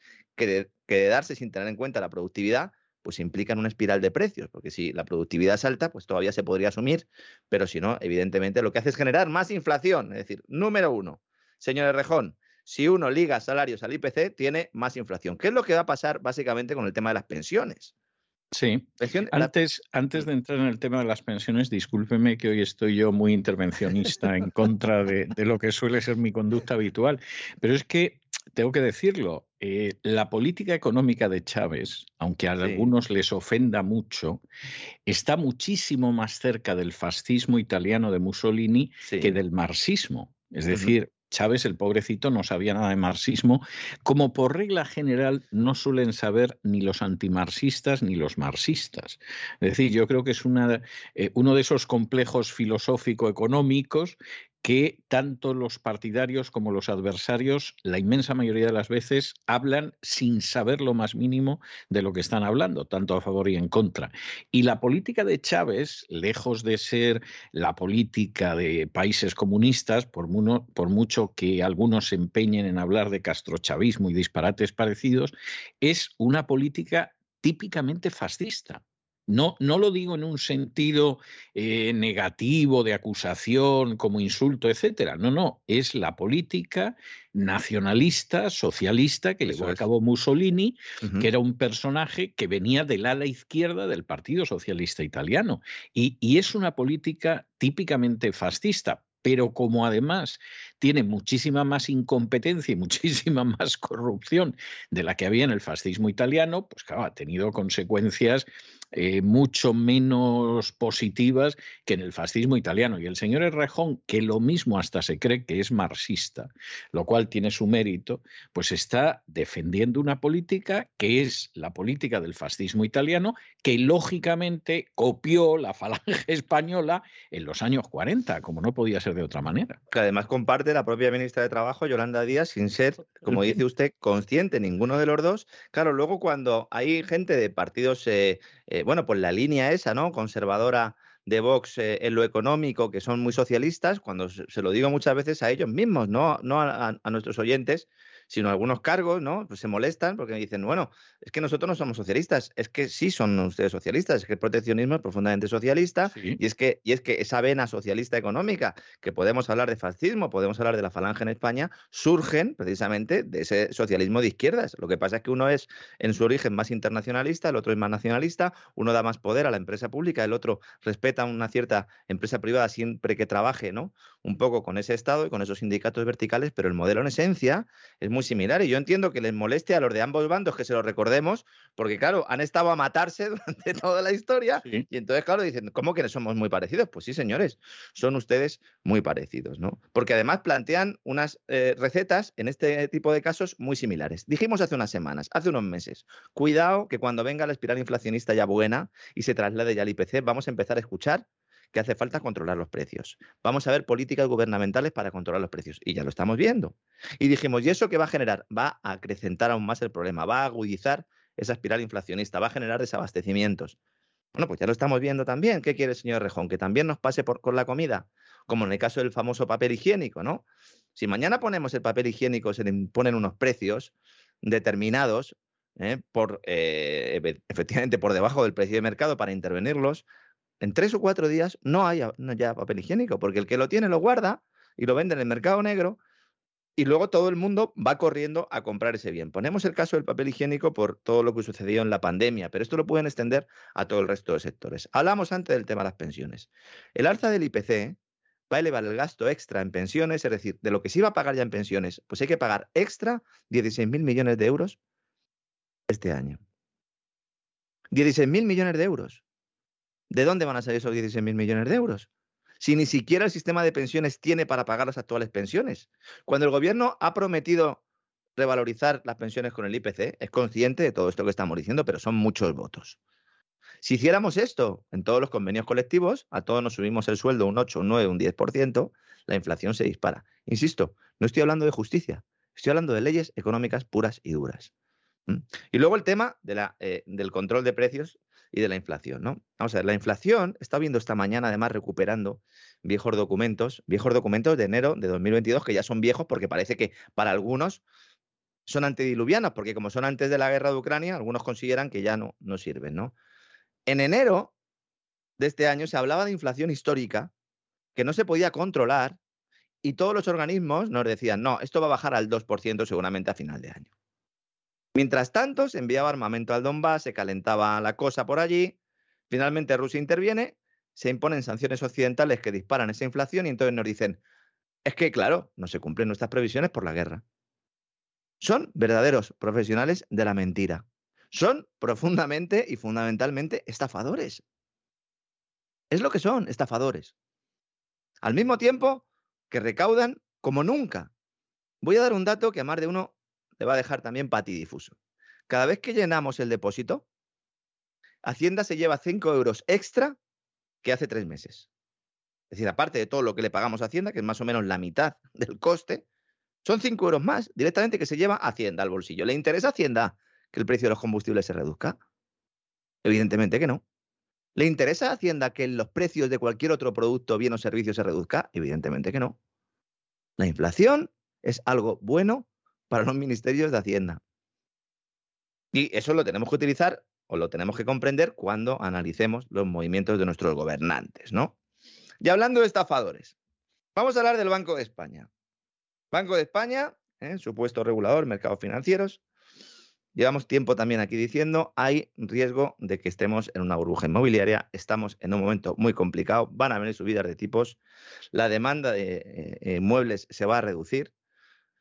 Ya no lo decimos nosotros, lo dice el Banco de España. Acaba de especificar, acaba de señalar que analiza el mercado de la vivienda en España. Esto se puede extender al resto de Europa y también a Estados Unidos. Nuestros amigos en Estados Unidos también saben que hay problemas. Pero en España es que nos decían que no había ningún problema. Atención especial y su evolución podría llevar, en último término, según el Banco de España, a una mayor petición de fondos propios a los bancos. Es decir, el Banco de España está diciendo a la banca que le va a pedir recapitalizarse porque hay riesgo de que estalle la burbuja inmobiliaria. No lo dicen don Roberto Centeno, ni don César Vidal, ni Lorenzo Ramírez. Lo está diciendo el Banco de España, que siempre hace lo mismo justo antes de que estalle todo, saca un informe para luego decir, claro, es que nosotros les avisamos. No nos hicieron caso, somos independientes. Dice el Banco de España, cito textualmente, la evolución del mercado inmobiliario resulta muy relevante en las decisiones del colchón de capital, que esto es unas decisiones que toman para especificar los bancos qué, qué capital tienen que tener. Dice, en particular, por el elevado peso de los préstamos para adquisición de vivienda en la cartera de la banca española, que representa el 43% del crédito al sector privado. El 43% del crédito al sector privado en España son hipotecas. Es, tremendo, ¿eh? Es tremendo.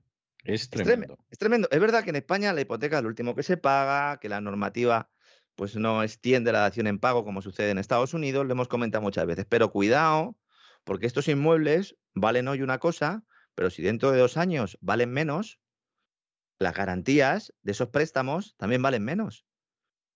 Y por lo tanto, en caso de ejecución, si el banco se tiene que quedar con esos pisos o con esos suelos, cuidado con los suelos también, también entran en el balance a un precio inferior al que están contabilizando ahora y por lo tanto tienen que encontrar capital. ¿Y cómo encuentra capital un banco? Pues ampliando capital o fusionándose con otro para que no se note ¿eh? que, no, tiene, que no tiene ropa ya en el armario. Dice el Banco de España, Fíjense qué mentirosos son o, eran, ahora, a lo mejor están diciendo la verdad. Dice, los indicadores sobre desequilibrios han venido mostrando algunas señales leves de sobrevaloración desde el inicio de 2020. ¿Y por qué han estado ustedes callados como ramonetas? ¿Que hay sobrevaloración en el sector inmobiliario desde el inicio de 2020? Si ustedes decían que no, que no había. Esos indicadores los tienen ustedes.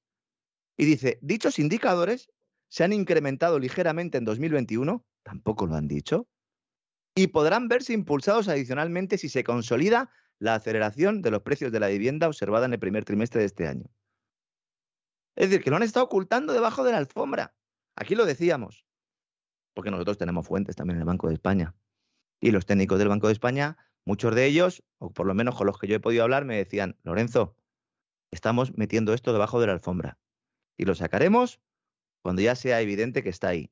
Nos decían hasta hace dos, tres semanas que la morosidad no iba a ser un problema. Lo que está diciendo el Banco de España es que cuidado con la morosidad derivada de la alta exposición al ladrillo.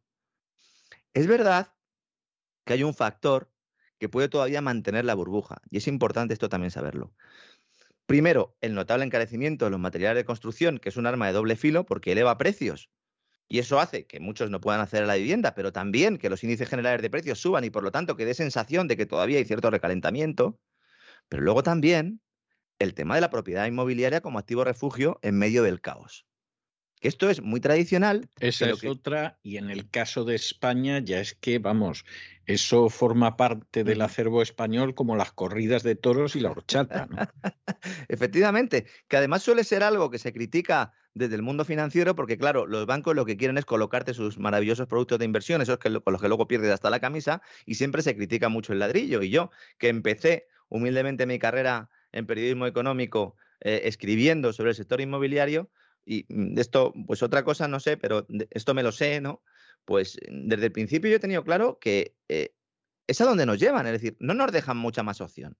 Si la opción que yo tengo es o tengo un depósito en el banco que va perdiendo eh, valor a precio a, una velocidad eh, creciente, ¿no? El caso de la inflación, pues una inflación del 10%, pues eso es lo que estamos perdiendo. Si lo meto en un producto muy conservador, puedo acabar perdiendo incluso por las comisiones y porque la renta fija está evidentemente sufriendo en, el contexto actual. Y si para obtener cierta rentabilidad me tengo que ir a comprar deuda high yield de alto retorno, pero con un riesgo elevadísimo, pues al final, ¿qué hago? Pues me compro una casa si puedo y digo, bueno, pues cuando llegue abuelo, pues esa casa la alquilo y por lo menos con eso vivo. Y esa es mi pensión. Y yo lo entiendo, porque el escenario de tipos negativos y la violación monetaria de la banca central nos lleva a eso. Y ahora que estamos ahí nos dicen, oiga, esto es un riesgo. Oiga, por favor, por favor, no tengan ustedes la cara tan dura, ¿no? Es verdad que eso es lo que puede mantener un poco la demanda, pero cuidado, porque las condiciones de financiación van a empeorar como consecuencia de la subida de tipos de interés, algo que también destaca el Banco de España. Él habla de moderar los incrementos recientes observados. Estamos recogiendo cables, señores. Disfruten del verano, porque el invierno va a ser de AUPA estamos cansados ya de decirlo, de AUPA. Bueno, especialmente. Estamos cansados de decirlo, pero hay gente que ha decidido que no se lo cree y que tira por la calle en medio. ¿eh? Eh, sí, sí, lo que pasa es que, bueno, en este caso eh, falta muy poquito tiempo para el otoño. Si me dijera, no, es que están ustedes hablando dentro de 10 años, bueno, dentro de 10 años saber dónde estamos. Hombre, por dentro de tres meses, más o menos todos sabemos dónde vamos a estar, ¿no? Dios mediante, como siempre dice usted, don César, con toda razón del mundo, ¿no? Y más, conociendo noticias como la que hemos conocido de Reino Unido. Hace unos meses, en concreto el pasado abril, Reino Unido dijo Europa, no os preocupéis. No os preocupéis si perdéis el gas ruso. No os preocupéis. Entre Estados Unidos, Qatar, nosotros os vamos a echar una mano. Nosotros, los británicos, vamos a daros el gas que os haga falta. Y dice, bueno, pero es que vosotros tenéis gas. No, pero nosotros vamos a hacer de puente o país de tránsito para llevar el preciado hidrocarburo sobre todo a partir de este verano a Europa, incrementando las exportaciones ¿eh? para permitir que los países más dependientes del gas ruso llenen sus tanques de almacenamiento y así afrontar el invierno con ciertas garantías. ¿De dónde saca el gas Reino Unido? Pues fundamentalmente del Mar del Norte, de Noruega y luego también a través de barcos de gas natural licuado, porque en Reino Unido eh, hay tres, eh, tres regasificadoras, ¿no? La idea es, bueno, pues los mandamos a Europa a través de gasoductos que llegan a Bélgica y a Holanda. Bien. La empresa National Grid, que es la propietaria de los principales gasoductos británicos, nos dijo, chavales, que no os preocupéis, de verdad. Olvidaros del gas de Putin, que os resolvemos la papeleta. Seguid nuestro criterio otanista, quemad los puentes con el Kremlin, ¿eh?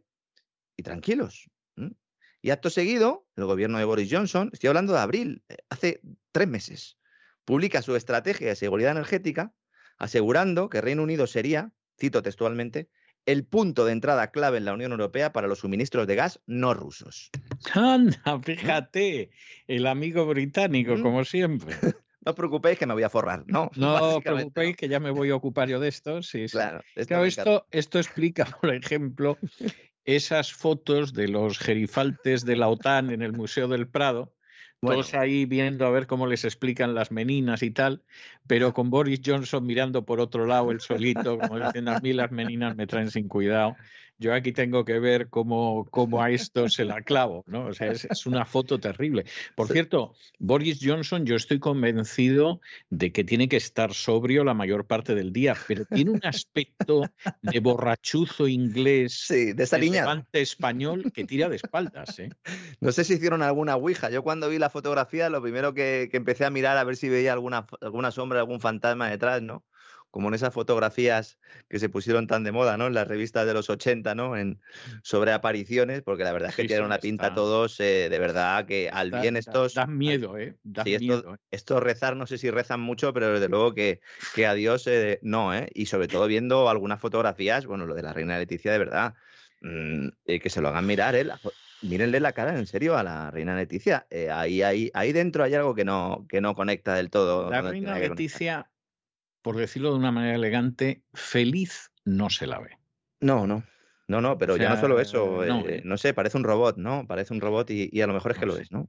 No sé, pero, pero realmente yo no la veo una mujer feliz. ¿eh? Lo digo, tampoco al rey, lo veo un hombre feliz, pero bueno, tampoco le veo la cara que, que, tiene la reina, esa es la realidad y lo, lo siento en el alma, pero, pero es así. Y el resto son Sí, sí. No, pero qué gente más siniestra. O sea, gente a la que todo el mundo se tendría que preguntar cuando ve esa foto. Yo a esta gente le dejaría a mis hijos un fin de semana. No, yo, ni borracho, vamos. Pues eso, pues pero, pues pero, pero es tremendo porque efectivamente tú los estás viendo y dices, Dios mío, realmente ¿Cómo podemos estar en manos de esta gente? Si es que uno por uno dan espanto, la mayoría.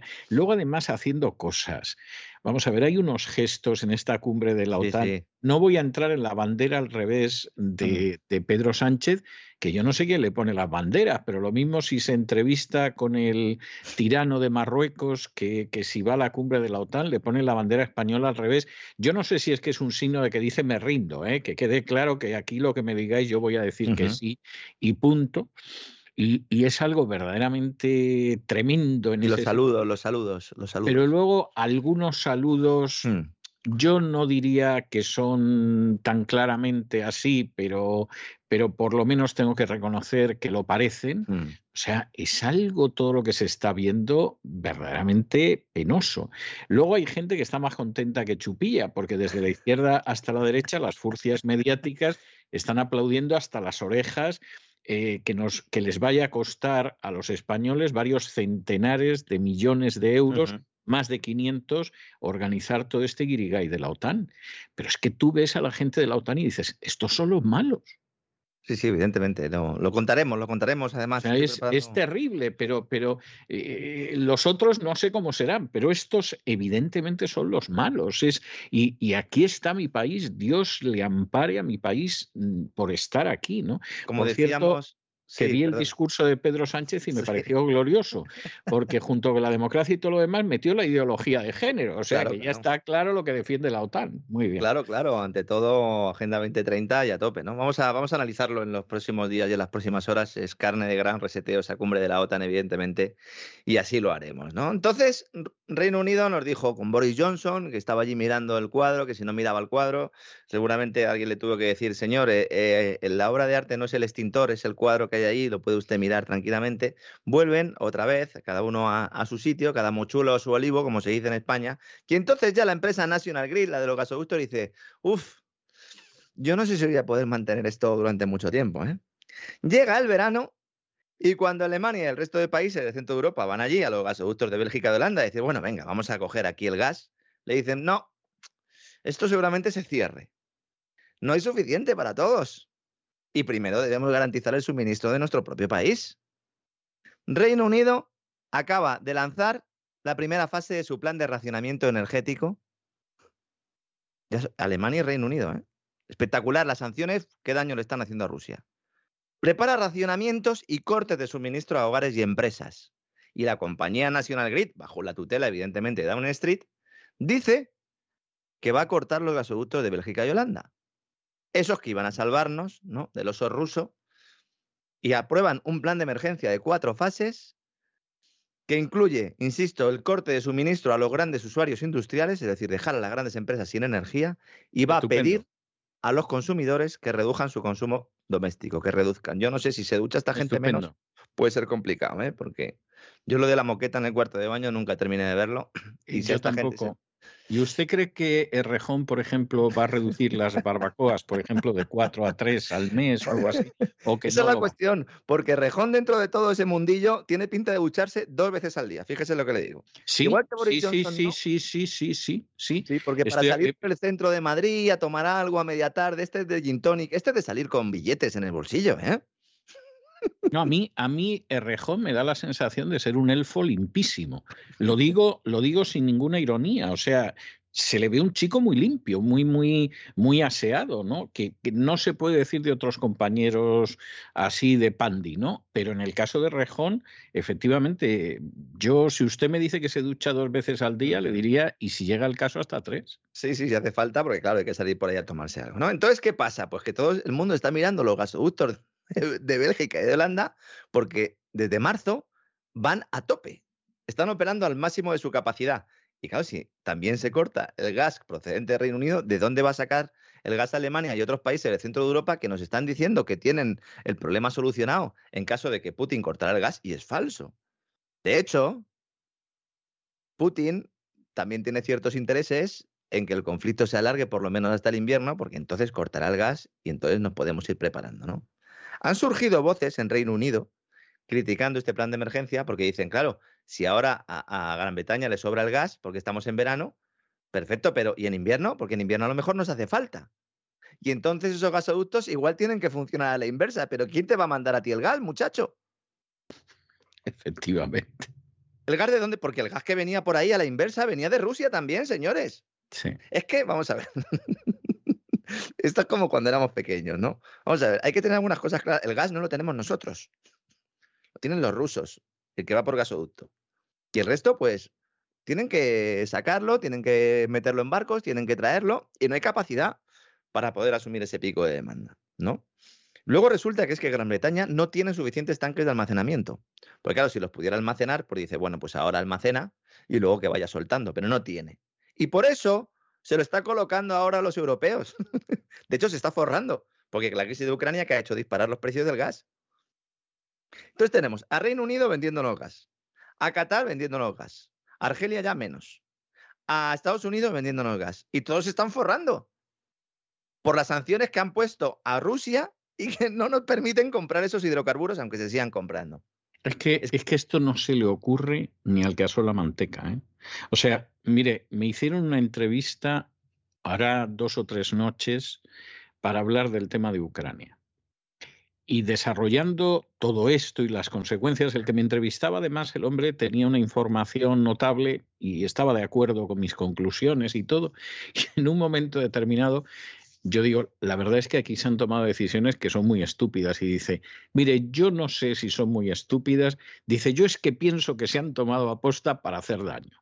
Es que es la única explicación ya, ¿no? Pues mire, no, no, no le voy a llevar yo la contraria, porque efectivamente da la impresión de que es así.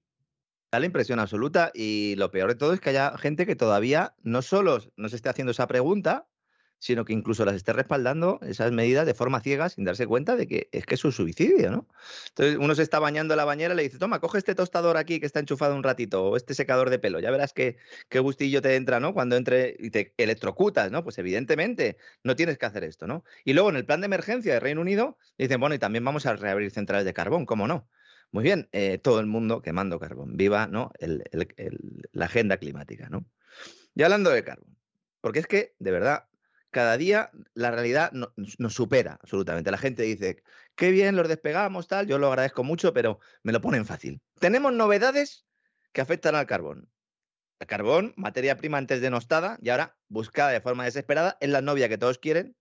No voy a decir que porque sea muy limpia, sino porque es barata. Una información que también tiene que ver con la guerra de divisas que ha iniciado la OTAN con el bloqueo de las reservas del Banco Central ruso y la expulsión del sistema financiero occidental para provocar esa quiebra fake, esa quiebra falsa. ¿no?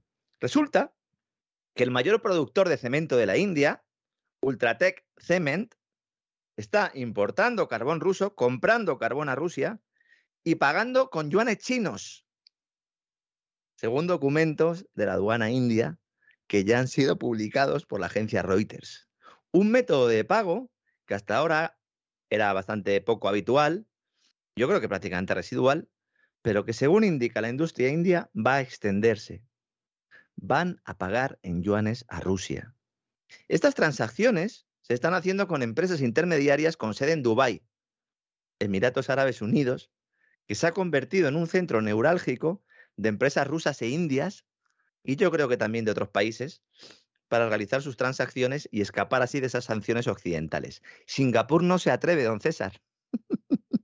La cuna del libertarismo, del mercado y todas estas cosas. No se atreven los de Singapur por si se enfada la OTAN con ellos. Eso lo dicen los que les gustaría que les contratara a alguien en Singapur ¿eh?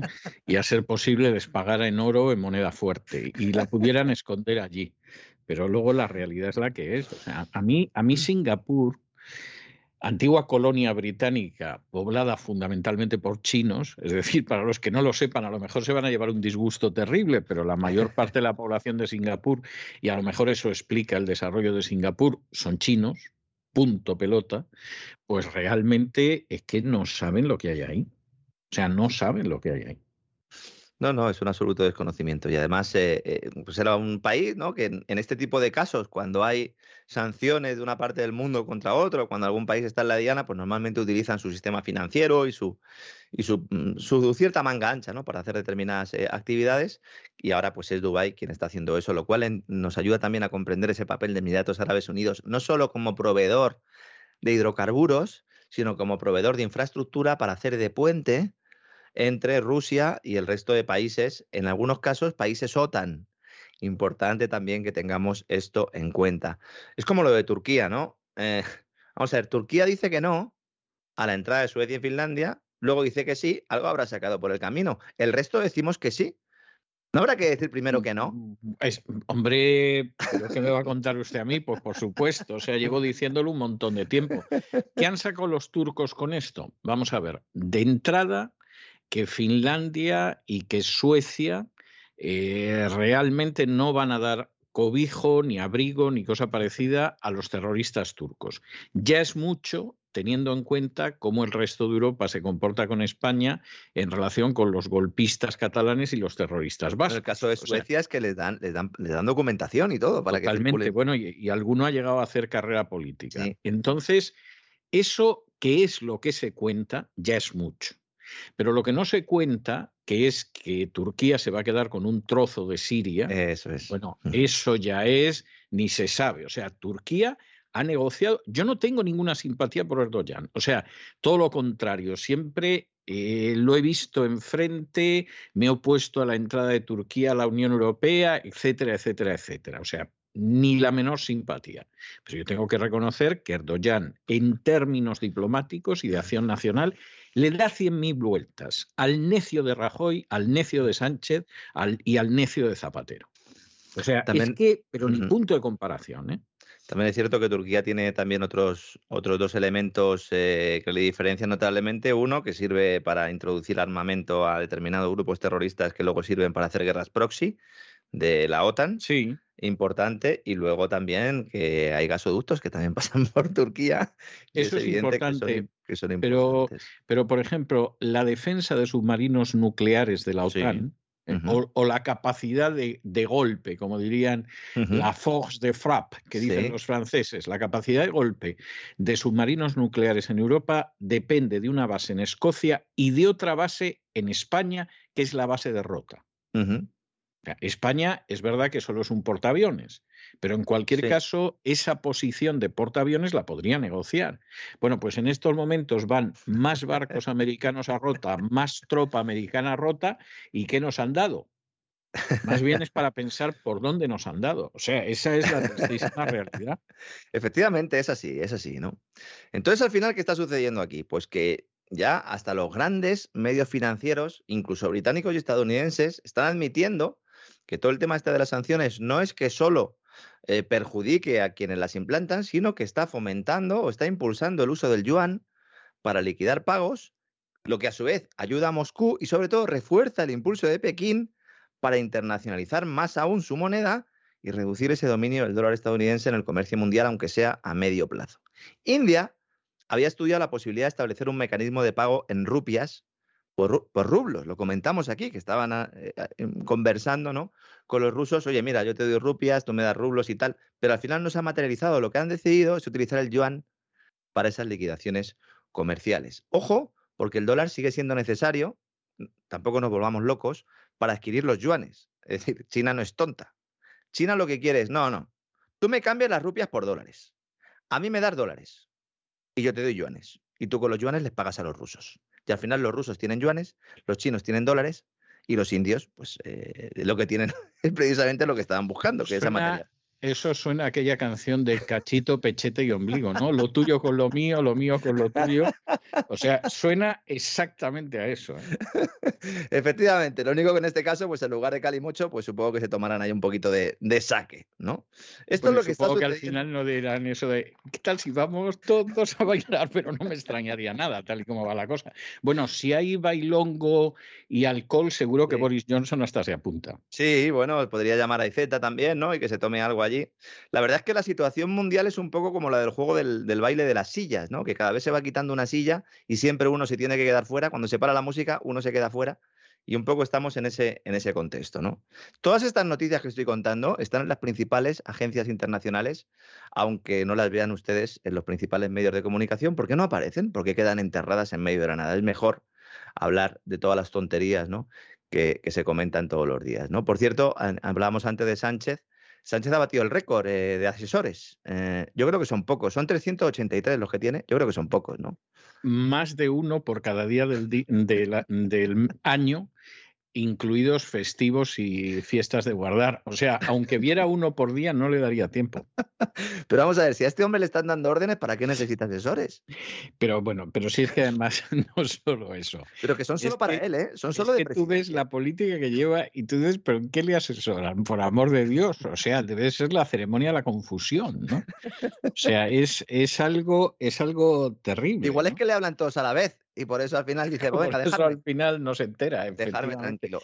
vamos a ver, ¿para qué no vamos a engañar? Los asesores es gente a la que se le agradece favores y a la que se enchufa a costa de los presupuestos y que lo paguen con el dinero que los sicarios buscabonus de la agencia tributaria quitan a todos los españoles y se acabó.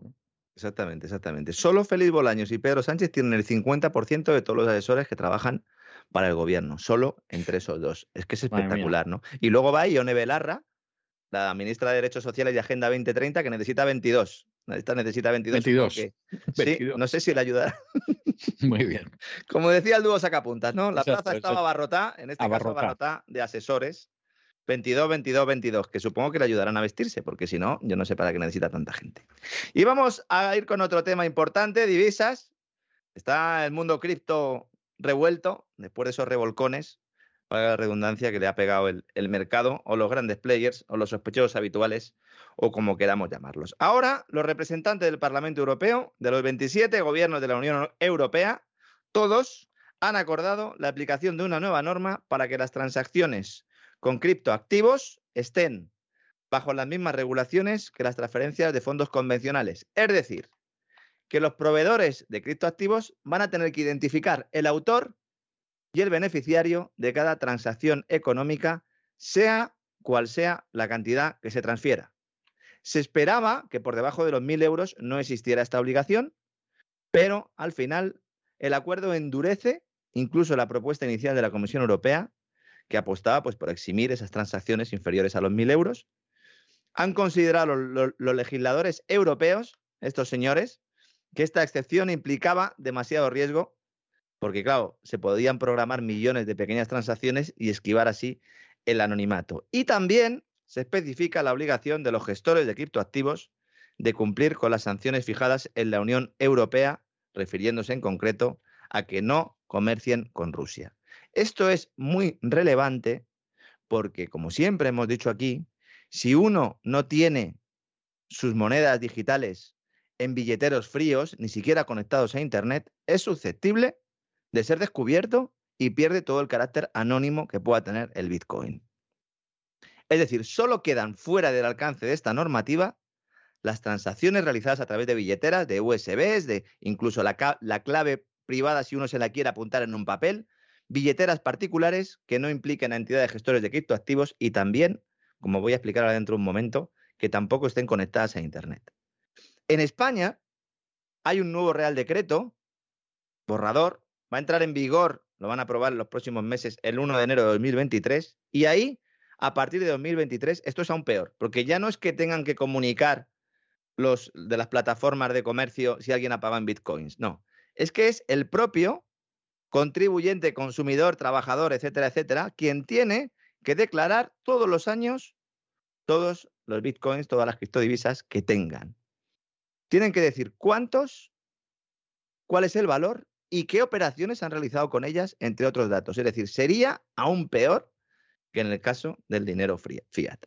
Curiosamente, esto se produce después de que estos exchanges, estos grandes bancos de criptodivisas, las, las, casas en las que uno, pues cuando uno quiere comprar Bitcoin, se mete en, una página web, ¿no? Y dice, ah, pues aquí puedo comprar Bitcoin. Bueno, pues eso, esos exchanges, que son los que han sufrido problemas reputacionales en las últimas semanas, eh, yo sigo defendiendo que han secuestrado finalmente el mundo cripto, pero bueno, sobre esto eh, eh, hay muchas opiniones, coincide justo con el lanzamiento de esta nueva normativa. Reflexión importante sobre el anonimato y la privacidad porque esto es determinante para el mundo financiero que viene cuando desaparezca el efectivo y solo nos queden criptodivisas, Bitcoin compañía, Ethereum y los que queden, y por otro lado las divisas digitales de banca central. Desaparecerá el efectivo. Una transacción con dinero en efectivo, eso todo el mundo lo sabe, no deja ningún registro en ningún sitio. Es decir, si yo a usted le doy una cantidad, esto no puede ser analizado por tercero a no ser que me estén grabando en vídeo, ¿no? Únicamente emisor y receptor conocen cuánto, cuándo, dónde, quién, en concepto de qué se ha hecho la transacción. Bien. En Bitcoin, lo que se muestra es un registro contable, esto es el blockchain, que lo puede ver cualquiera. De hecho, el secreto de blockchain es eso. Puede hacer cualquiera ese registro. Lo que pasa es que ya aparecen números y letras. Aparecen unas claves públicas de los que han participado. No aparece Lorenzo Ramírez Navarro, ni aparece don César Vidal Manzanares. No. Bien, esto quiere decir que las transacciones de blockchain, es decir, si uno compra algo con bitcoins o si se los traspasa a alguien, se pueden ver en tiempo real y están disponibles los datos de absolutamente todas las que se han realizado, las transacciones, desde la primera que se hizo en 2009 hasta la última. Son todas las transacciones. De hecho, es una especie de notario digital el blockchain. Que eso es lo bueno que tiene, porque no se puede manipular tampoco. Entonces, no hay ninguna que no aparezca y es imposible de manipular. Es decir, no se puede borrar jamás. Importante esto para Hacienda, señores. Ellos lo saben, ¿eh? No se va a poder borrar jamás. Una dirección Bitcoin es un seudónimo de nosotros mismos, como el nombre de usuario que podemos tener en Twitter o en Facebook o en cualquier otra red social. Si en algún momento alguien, Estado, corporación, averigua quién está detrás de ese nombre de usuario, automáticamente empieza a tirar para atrás, igual que si entrara en tu red social podría encontrar todos los mensajes que has publicado, aquí puedes encontrar todas las transacciones que has hecho en toda tu vida, en un registro público al alcance de todos. Así que lo mismo sucede con esa dirección Bitcoin y sus transacciones. Como es, una, como es un seudónimo, si saben tu dirección, pueden ver todos los pagos que has hecho, las fechas, el balance. La información queda ahí para siempre. No puedes darle a borrar, borrar cuenta, no, queda ahí para siempre. Están disponibles, insisto, todas. Y luego hay otras vías de perder la privacidad que mucha gente no conoce. Localizando la dirección del dispositivo del que se está haciendo la compra, o usando un monedero web, o utilizando un exchange. Todos esos datos pueden ser pirateados. De hecho, Google tiene acceso a toda esa información. Sabe, si tú estás con el ordenador comprando una determinada criptodivisa, sabe lo que estás haciendo. Yo entiendo que esto eh, para mucha gente es ciencia ficción porque dice, bueno, y, y, esto a mí me da igual, si yo no tengo nada que ocultar. ¿Ustedes cuando van al váter cierran la puerta? Sí, ¿verdad? Aunque vayan a lavarse las manos, ¿verdad? Bueno, pues esto es igual. Es que les van a obligar a lavarse las manos y a orinar mientras que hay un señor mirando. No están haciendo ustedes nada malo, pero va a haber un señor mirando. O peor, porque evidentemente los estados y las corporaciones no tienen suficiente capacidad para espiarnos a todos a la vez. Pero si eligen a alguien y le ponen la diana, a ese sí. Cuidado con lo de la privacidad y el anonimato, porque son dos cosas distintas. Hay mucha gente que yo creo que está siendo confundida porque esto es complicado, no nos engañemos, es un tema complicado y que está provocando pues que mucha gente realmente no sea consciente de dónde tiene su dinero, realmente si lo tiene él o si a lo mejor lo puede perder todo en un abrir y cerrar de ojos. La persecución regulatoria está siendo salvaje, más lo va a ser en los próximos tiempos, y al final pues se quedarán estos exchanges, estos grandes bancos trabajando en colaboración con la agencia tributaria, se convertirán en unos bancos exactamente iguales que los que tenemos ahora, y con eso irán consiguiendo que el público masivamente vaya saliendo del Bitcoin, vaya saliendo de Ethereum para irse a las nuevas divisas digitales, a ese euro digital, a ese yuan digital, a ese dólar digital, y de esa manera sean las élites las que sí inviertan en Bitcoin porque ellos sí que tienen garantizado el anonimato. Es una vía de salida para ellos que podríamos emplear todos y que tiene una tecnología que nos permitiría llegar a la liberación financiera, pero yo creo que no nos van a dejar. Hay pelea, por lo tanto. Reflexiones eh, que hago al respecto, ¿no?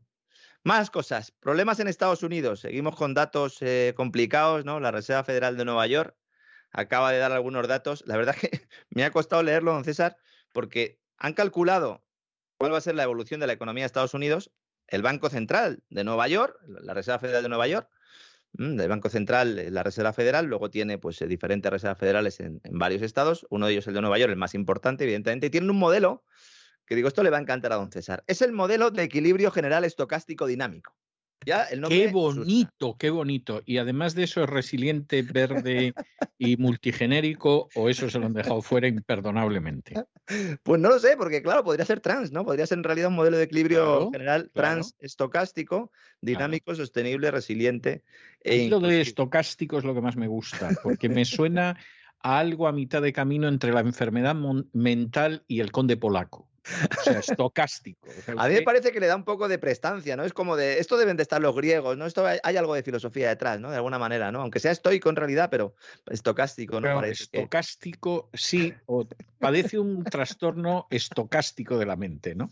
sí, sí, ¿no? Es un pariente del conde Stokowski. O sea, quiero decir, cualquiera de las cosas suena, en fin, le da, le da un cierto empaque. ¿eh? Le da empaque, le da empaque. Entonces, claro, uno saca, dice, yo soy la Reserva Federal de Nueva York y saco el modelo de equilibrio general estocástico dinámico y ya, claro, todo el mundo asustado. Dice, bueno, ¿y ustedes con este modelo qué, qué conclusión han sacado ustedes? Bueno, ellos dicen que en 2022 la economía de Estados Unidos va a caer un 0,6. Es decir, este año había ya recesión anual. Y en 2023 también. Un menor 0,5%. Es decir, la Reserva Federal de Nueva York está diciendo que durante dos años la economía de Estados Unidos va a caer. Yo ya no sé lo del debate de la recesión. Lo cual es muy inquietante. ¿eh? Si lo dicen ya ellos, esto es como lo del ladrillo del Banco de España, que son ellos los que tienen los datos, los que los recogen y además los que provocan que esos datos vayan en un camino o en otro, ¿no? Lo del aterrizaje suave de la economía, por favor, que alguno lo deje ya, porque eh, da bastante vergüenza ajena, ¿no? Como también aquellos que decían que China estaba muerta y que China se encaminaba a una recesión indudable. Con la economía china, una vez que han desaparecido esos confinamientos eh, y esas restricciones comerciales en los puertos de Shanghái, etcétera, etcétera, pues en junio se ha disparado. Lo comentamos aquí que sucedería, ya tenemos datos, la economía de China despega, la industria ha resurgido en junio, los servicios aceleran eh, eh, con fuerza, prácticamente ya todos los que pensaban que China iba a acabar el año en recesión, pues lo descartan. Y, y, de hecho se está empezando a apuntar que el Producto Interior Bruto de China podría estar empezando ya a crecer con intensidad una vez más.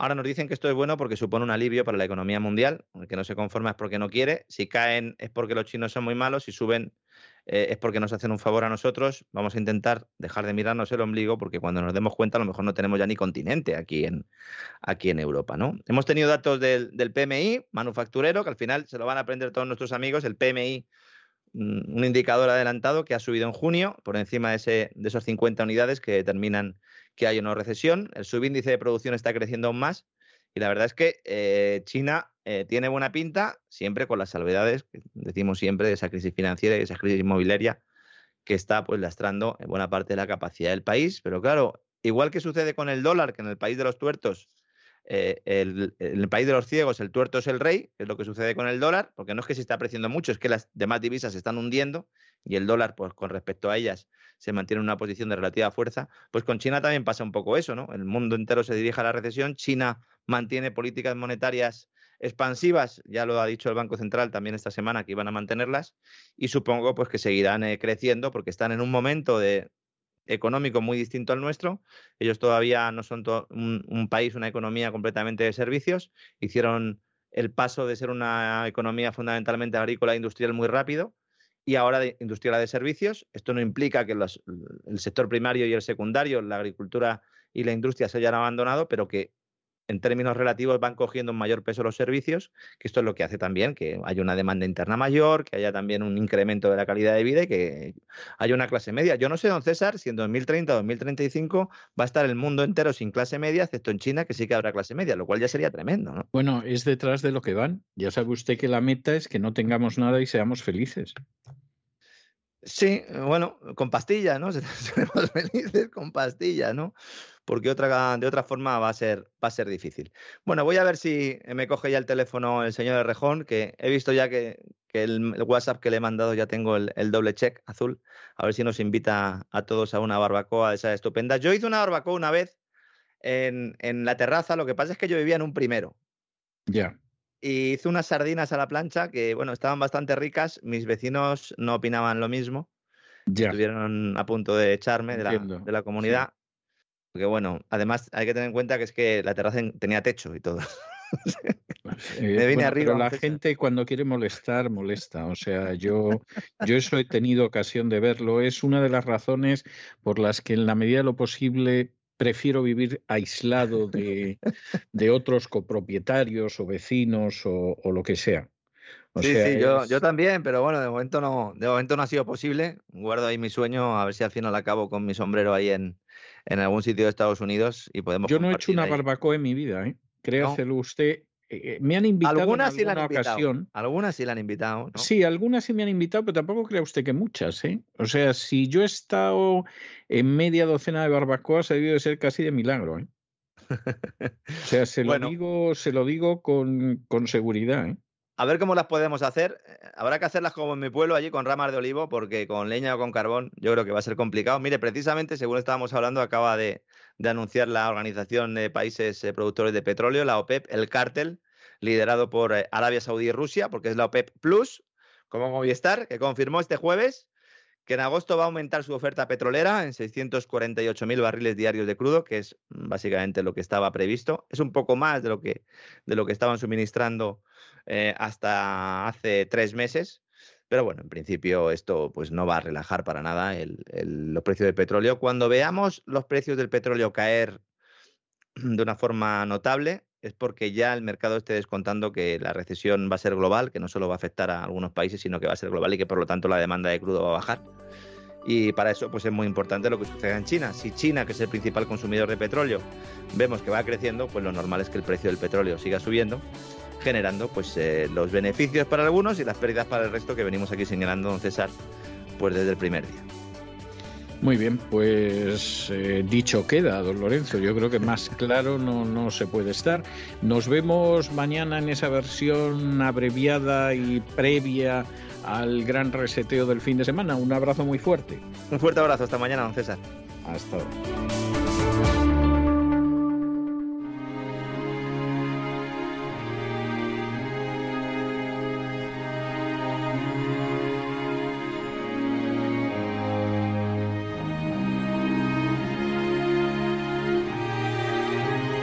La biblioteca con Sagrario Fernández Prieto.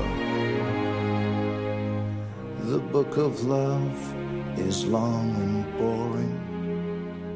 Y llegamos a ese momento del programa en que después del programa que llevamos, que vamos, está siendo tremendo, nos vamos a tomar una bocanada amplia, generosa, sabrosa de cultura en la biblioteca de Doña Sagrario Fernández Prieto. Ya ha llegado Doña Sagrario, nos abre la puerta de la biblioteca. ¿Y qué tenemos hoy, Doña Sagrario? Muy buenas noches. Muy buenas noches, don César. Pues eh, es una bocanada de, aire. Eh, yo creo que todo conocimiento es una bocanada de aire fresco, pero le anticipo que vamos a hablar de, libros duros. Eh, pero yo creo que los libros duros, por supuesto, también son interesantes para empezar porque comunican verdades que tenemos o atisbadas o medio olvidadas y algunas mm, a veces totalmente desconocidas. Y la verdad hay que saberlas siempre, en primer lugar, por respeto a nosotros mismos como seres humanos por supuesto, por respeto y justicia a la memoria de, los muertos. Esto es una pequeña introducción para eh, anunciarle ahora el título del libro de adultos del que vamos a hablar hoy, que es La fosa, de una autora llamada Wendy Lower, en traducción de Elena Magro Sánchez, y que tiene un subtítulo que se, ve, hay que fijarse bastante para, para verlo, pero al final, abajo quiero decir, dice, una familia, una fotografía, una masacre del holocausto revelado. Y la portada es precisamente esa fotografía de la que se va a hablar a lo largo del libro con todo detalle, con muchísimo detalle, y que va a servir para que la autora, que sabe muchísimo del, holocausto, a partir de esta fotografía haga un recorrido por el holocausto, por la Segunda Guerra Mundial, por lo que por lo que fue Ucrania, por lo que fueron los asesinatos masivos, en fin, ahora lo, iremos viendo. Gran, gran libro tengo yo que adelantar, porque lo he terminado de leer hace tres noches y, me lo leí casi de un tirón en una tarde, porque no es un libro muy largo y además como está muy bien escrito me lo leí de un tirón, pero me parece siempre hace usted unas elecciones magníficas, pero vamos, este libro además yo lo tengo muy fresco porque lo he leído hace poco y me ha parecido un libro sensacional. Sí, lo, es. Es impresionante eh, las fotografías porque no es solamente la fotografía de la portada, que impresiona muchísimo la fotografía de la portada, es que luego esta fotografía se va diseccionando, se puede ver hasta, mm, se pueden ver cinco tomas diferentes y además hay muchas más fotografías, porque este libro además es muy curioso por la época. Por ejemplo, descubrimos que en los años 20 en Alemania empezaron a, verse numerosas máquinas fotográficas y la gente compraba muchas máquinas fotográficas. Yo creo que en esa época en España era muy raro que alguien tuviera una, pero allí era muy normal y a la gente le gustaba fotografiar de todo. Y hay, otra, hay otro aspecto curioso y es que los, los alemanes y los nazis en particular, que vamos a hablar de ellos especialmente hoy, tenían un, afán enorme por documentar todo lo que hacían, como buenos alemanes y además eh, como alemanes nazis que estaban muy orgullosos de lo que estaban haciendo y querían que pasara a la posteridad. Esto para los historiadores ha sido un regalo porque han dejado una cantidad de información bien clasificada, además, que a la hora de, de estudiar todos estos hechos, es muy fácil encontrar esa, información. Quizá a veces el problema es todo lo que hay, porque el alcance de, la masacre fue tan grande que, es difícil, yo creo que todavía pasará tiempo. De hecho, eh, pues eh, en el 2016, que hace prácticamente nada, en el 2016 eh, todavía se encontró una, una, fosa común. O sea, en cualquier eh, país, del, especialmente los países del, del este, se, se, puede excavar para hacer algo y de repente salen huesos. Hay detalles tristemente significativos, como unos bracitos atados con alambres, y entonces eso ya da una pista y se supone que eh, que, son, eh, que son judíos asesinados y a partir de ahí ya empieza el, el rastreo eh, para averiguar quiénes, quiénes son, porque ahora ya hay muchos medios para, para averiguar la, la identidad. Pero yo creo que toda Europa bueno, eso en realidad no es raro porque antes de esta de la Segunda Guerra Mundial hubo estuvo la primera y otras más. Toda Europa realmente es un gran cementerio Quizás se pudiera decir lo mismo del resto del mundo, pero yo creo que con, en el caso de Europa es tristemente especial esta, esta sensación. Pues bien, vamos al subtítulo, una familia, una fotografía, una masacre del holocausto revelada. Ese es el subtítulo.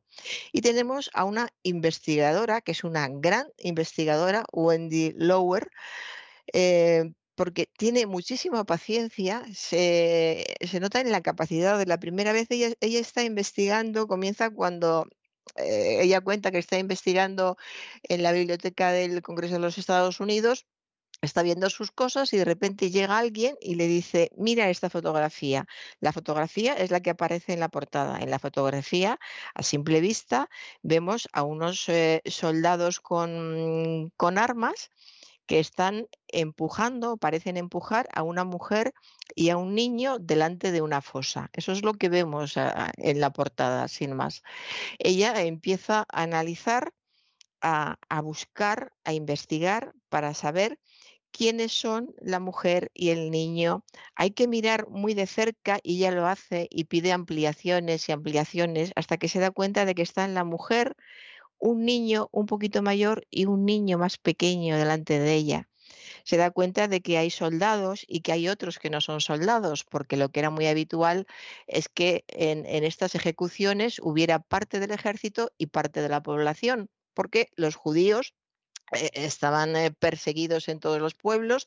Es muy curioso esta idea, con qué fuerza lograron los nazis difundir la idea de que la culpa de todo la tenían los judíos y que hasta que no, no se libraran de ellos, Alemania no volvería a ser grande y no volvería a ser pura, porque la impureza de la sangre judía les perjudicaba a todos y sus costumbres y todo lo que hacían.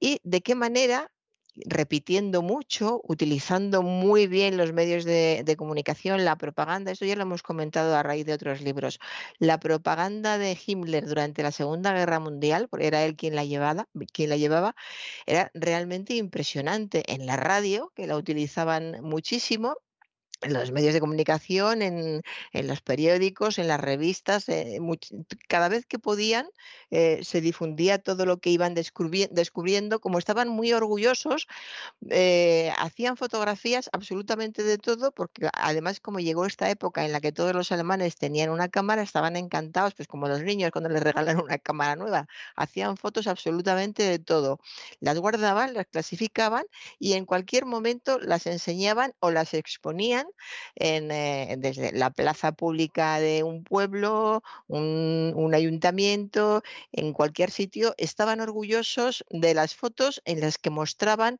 cómo se asesinaba a los judíos.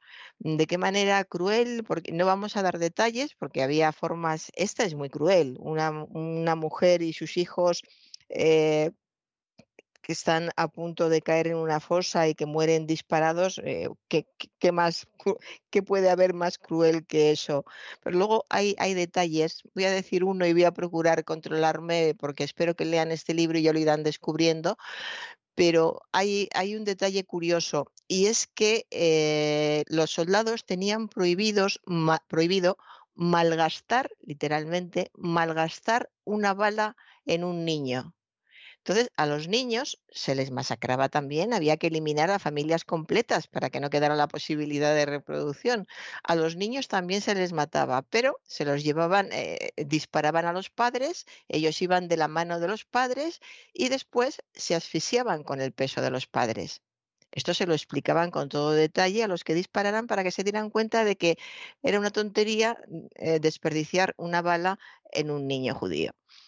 Es uno de los detalles de, de esa crueldad tan tan fría, tan, eh, tan indiferente, hasta qué punto los veían realmente como seres de una raza inferior que no se merecían absolutamente nada, no se merecían ni el momento de pararse a pensar eh, que eran niños, que ellos también tendrían hijos. No, no, si se trataba de judíos, eran simplemente pueblos, el pueblo entero tenía que ser eliminado y lo demás no tenía ninguna importancia. ¿Y cuál es la importancia de este esta fotografía. Eh, hay toda una parte del libro que se llama así la fotografía. Es que es una fotografía incriminatoria porque se ve claramente e, que están disparando unas personas y se les puede reconocer a esas personas. Y a pesar de las atrocidades que hicieron los alemanes, pruebas, pruebas eh, visibles, palpables de los asesinatos, ella calcula, la autora, que hay unas 10 fotografías, a pesar de tanta máquina, pero que hayan sobrevivido y que se puedan utilizar porque se vea claramente quiénes son los que disparan o los que hacen algo, solo hay 10 fotografías. De modo que una fotografía como esta donde se ve a los asesinos claramente, tenía una importancia muy especial.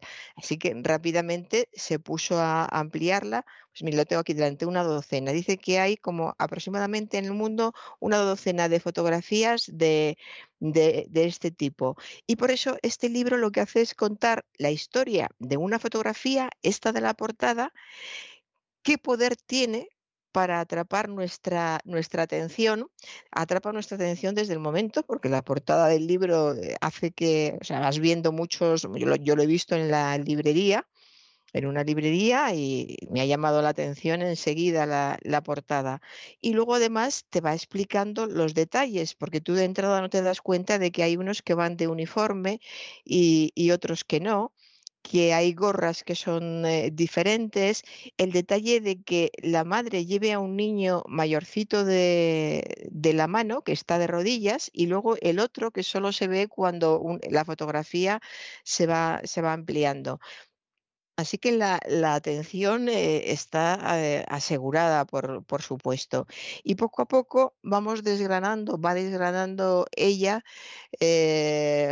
lo, que, lo que supuso la masacre de judíos en una ciudad de Ucrania, en Miropol en 1941. Supongo que no fue solo en 1941, seguramente fue también el año antes y el año después, pues bueno, lo que tardaron en acabar con todos. El año antes no, pero el año después. El año después sí, claro, claro. Eh, de modo que esta es, eh, este es el último retrato de, una familia. La imagen son la mujer y, los niños. Y desde este punto, eh, según lo, mira la, la autora, ve a los causantes de los hechos, a los asesinos, por lo tanto se les podría juzgar si estuvieran vivos, porque hay un hecho que quería comentar al principio, y es que eh, se ha muerto el último superviviente del holocausto, que ahora no recuerdo el nombre, era muy mayor, tenía no sé si 100 años o quizá más, o 101, y era el último superviviente del holocausto. Entonces, ha surgido... esa, de esa área del mundo. Mm, o en general, yo creía que era en general. No, en general no puede ser porque hay, hay supervivientes del holocausto que yo conozco y con los que tengo relación y siguen vivos. Es verdad, es verdad que sobre todo de los años 90 para acá han ido muriendo a una velocidad de vértigo, cosa lógica, cosa lógica. ¿eh? Pero yo conozco a alguno ya muy, muy mayor y que era niño en aquel entonces. que yo conozco eran, eran niños, eran niños. yo no sé si hay alguno más adulto, pero yo conozco a alguno que todavía sigue vivo, pero eran niños cuando tuvo lugar el holocausto. Sí, bueno, quizá de lo que se está hablando estos días es de que se está muriendo la gente que tenía la, que había escrito sobre ello, que es como perder la memoria de todo, de todo lo que pasó.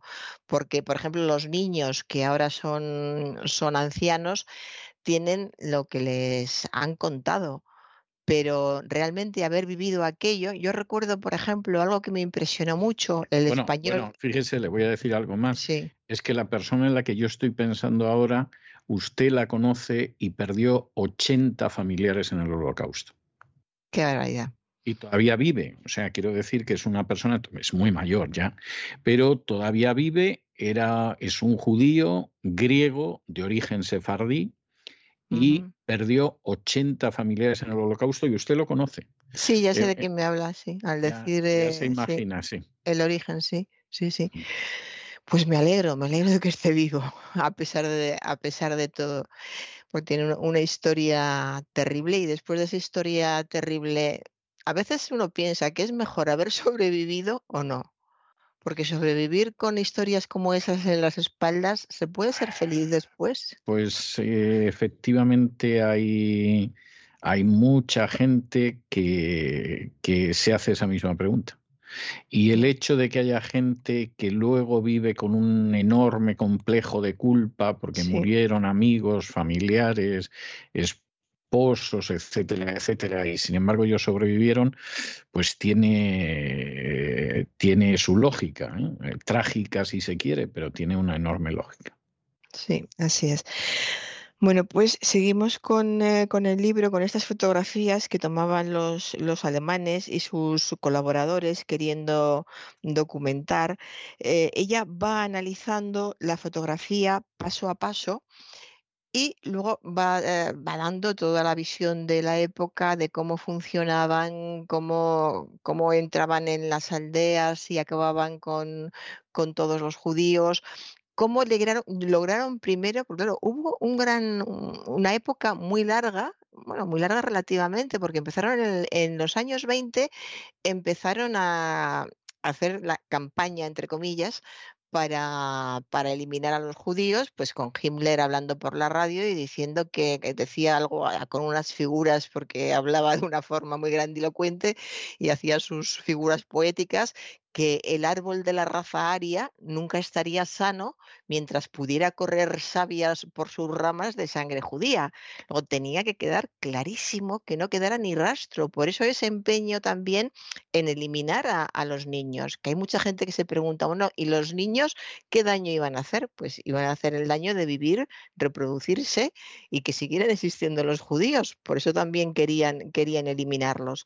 De modo que ella va explicando toda, toda esta campaña, cómo se lograba ese desprecio a los judíos que hacía que no se les considerara eh, seres humanos. Hay momentos eh, que reproduce palabras de, algún militar alemán diciendo, pero ¿y qué importa si les hacemos tal? Si es un judío, o sea, un judío no era nada que mereciera la, la pena.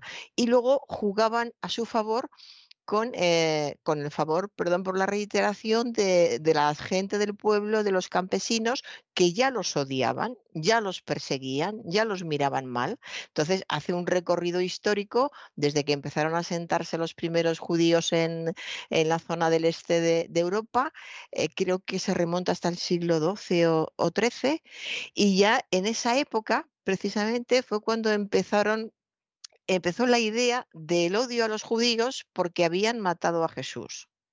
Y eso pues eh, parecía un argumento más que suficiente en el siglo XII para que fueran eh, asesinados. Luego vino el argumento de que eran eh, usureros. Eran usureros, bueno, trabajaban, sus trabajos estaban muy limitados y precisamente porque estaban muy limitados los hacían muy bien, pues se dedicaban a, a ser sastres eh, ahorraban mucho, como ahorraban podían prestar dinero y claro, un prestamista siempre no, no, no, es normal que caiga bien, claro, pues es alguien a quien le debes dinero y esto siguió así durante mucho tiempo. Muchos judíos ricos fueron asesinados en el, en el holocausto y uno de los alivios de sus asesinos es que habían saldado la deuda. Como ya estaba muerto, pues eh, todo el dinero que, que debían ya podían dormir tranquilos. O sea que hubo detrás tal cantidad de, de, de detalles eh, eh, cotidianos, sórdidos, eh, sórdidos eh, sí, sí, pero de todo tipo. O sea, alguien que sabían que, por ejemplo, un hombre que le habían visto con, con una judía, o, o, una judía, o un judío al que en una ocasión le, le, que en una ocasión le había hecho algo y le había echado de un sitio con razón, porque estaba haciendo algo malo. O sea, absolutamente todo, cualquier detalle servía, pero es que servía para uno mismo, para hacerlo pero a los alemanes no les hacían falta los detalles y simplemente les llevabas eh, los judíos del pueblo, pues es que se los sacaban a la entrada del pueblo y ya habían abierto la fosa. Ellos mismos, los judíos, empezaban sacando judíos para que abrieran su propia fosa y cuando ya estaba abierta, sacaban a todos y los, eh, y los mataban, menos a los niños que ya hemos visto cómo morían.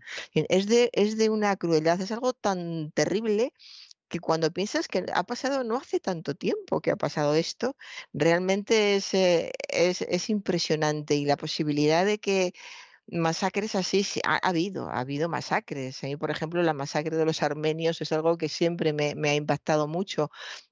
Es decir, que el mundo está lleno de crueldad y de masacre desde que se creó hasta ahora, eso lo sabemos. Ahora, la organización, eh, la frialdad y la maldad con que los alemanes, eh, los nazis, el nazismo, no los alemanes, el nazismo, eh, asesinó a 6 millones de judíos, eso es algo realmente increíble, increíble. Y hay otra cosa curiosa que siempre no, se ha discutido. Y, hace usted muy bien en decirlo del nazismo, porque precisamente en este libro en lo que se insiste sí. mucho es que los ejecutores eran ucranianos. Es decir, sí. la, las páginas que dedica al papel de los nacionalistas ucranianos como verdugos a las órdenes de los nazis eh, son verdaderamente escalofriantes. Sí, sí. Es decir, al final, al final, no solo en el episodio de la fotografía que da nombre a la novela, sino, sino lo que fue todo el territorio ocupado de, de Ucrania, que era parte de la Unión Soviética, etcétera, el papel de los ucranianos en las labores de exterminio fue absolutamente esencial. De hecho, Wendy Lower tiene un libro muy bueno, que es anterior a este, mm. y que, hasta donde yo sé, no está traducido al español, pero es, es, a mi juicio, el mejor de sus libros desde un punto de vista historiográfico, que es un libro donde ella describe lo que fue la Ucrania ocupada por los nazis y cómo hubiera sido absolutamente imposible asesinar en masa a miles de judíos, hay quien habla hasta de un millón en esa zona del país, pero hubiera sido imposible detenerlos, llevarlos hasta las fosas, asesinarlos, etcétera, sin el respaldo de los nacionalistas ucranianos. Casi todo el trabajo sucio lo hacían los nacionalistas ucranianos supervisado por los alemanes. Incluso en esa foto es terrible que quien está disparando contra la pobre mujer es un ucraniano, aunque eso sí, hay un alemán ahí ocupándose de que los ucranianos cumplan con su función, ¿no? Que disparen bien, y si no ellos rematan, sí. Sí. No, y es, tremendo, es decir, lo de los ucranianos hubiera sido imposible sin el apoyo de otra gente. ¿no? Sí, sí, claro, en cada país donde iban es que eran odiados en todas partes, en, general, en, Europa, en muchos países, incluso en Rusia también mataron, mataron muchísimos. Y hay un documental que yo siento mucho no saber el nombre para poder buscarlo. Yo lo vi una, una noche de estas que te quedas a las 2 o las 3 de la mañana y luego ya te cuesta dormir. Y era sobre este tema de Ucrania y se veía a las mujeres ucranianas cómo sacaban de sus casas a las vecinas, pero eran vecinas, vivían en la casa de al lado, las sacaban de sus casas, las desnudaban y las iban pegando por la acera pero pegando bien, bien, haciendo daño, dándoles empujones y pegándolas hasta llegar fuera del pueblo donde las iban a fusilar. Sí, eso es, esa es la realidad. Una imagen terrible, porque ¿cómo es posible que una persona le haga a otra? Y vas dando un paso, que una mujer le haga a otra, a una mujer que, es, que ha sido su vecina durante toda la vida, que los, los niños, eh, tampoco importaban los niños, en ese, en ese documental no salen los niños, pero seguramente se los habrían llevado ya o se los llevarían después. Es de, de una, una locura es como si eh, volverse loco y la locura va toda en el mismo sentido de hacer daño a, alguien en concreto, a los judíos. Igual hay gente que se vuelve loca y lo que quiere es eh, tirarse desde una terraza, pues hay gente que se vuelve loca y lo que quiere es matar judíos. Yo recuerdo una vez hablando con, con una mujer de Ucrania, además, y, entonces, bueno, de eso que preguntas por lo que fue la ocupación nazi, etc. Entonces esta mujer me contó dos cosas que a mí me impresionaron. ¿eh? Ninguna de las dos me sorprendió, ni era la primera vez que la oía, pero me impresionaron, entre otras muchas que me contó de la ocupación. La primera, el escuchar que los alemanes no eran tan malos como decían, porque, por ejemplo, los soldados alemanes llegaba la hora de comer y compartían la comida con los niños del pueblo.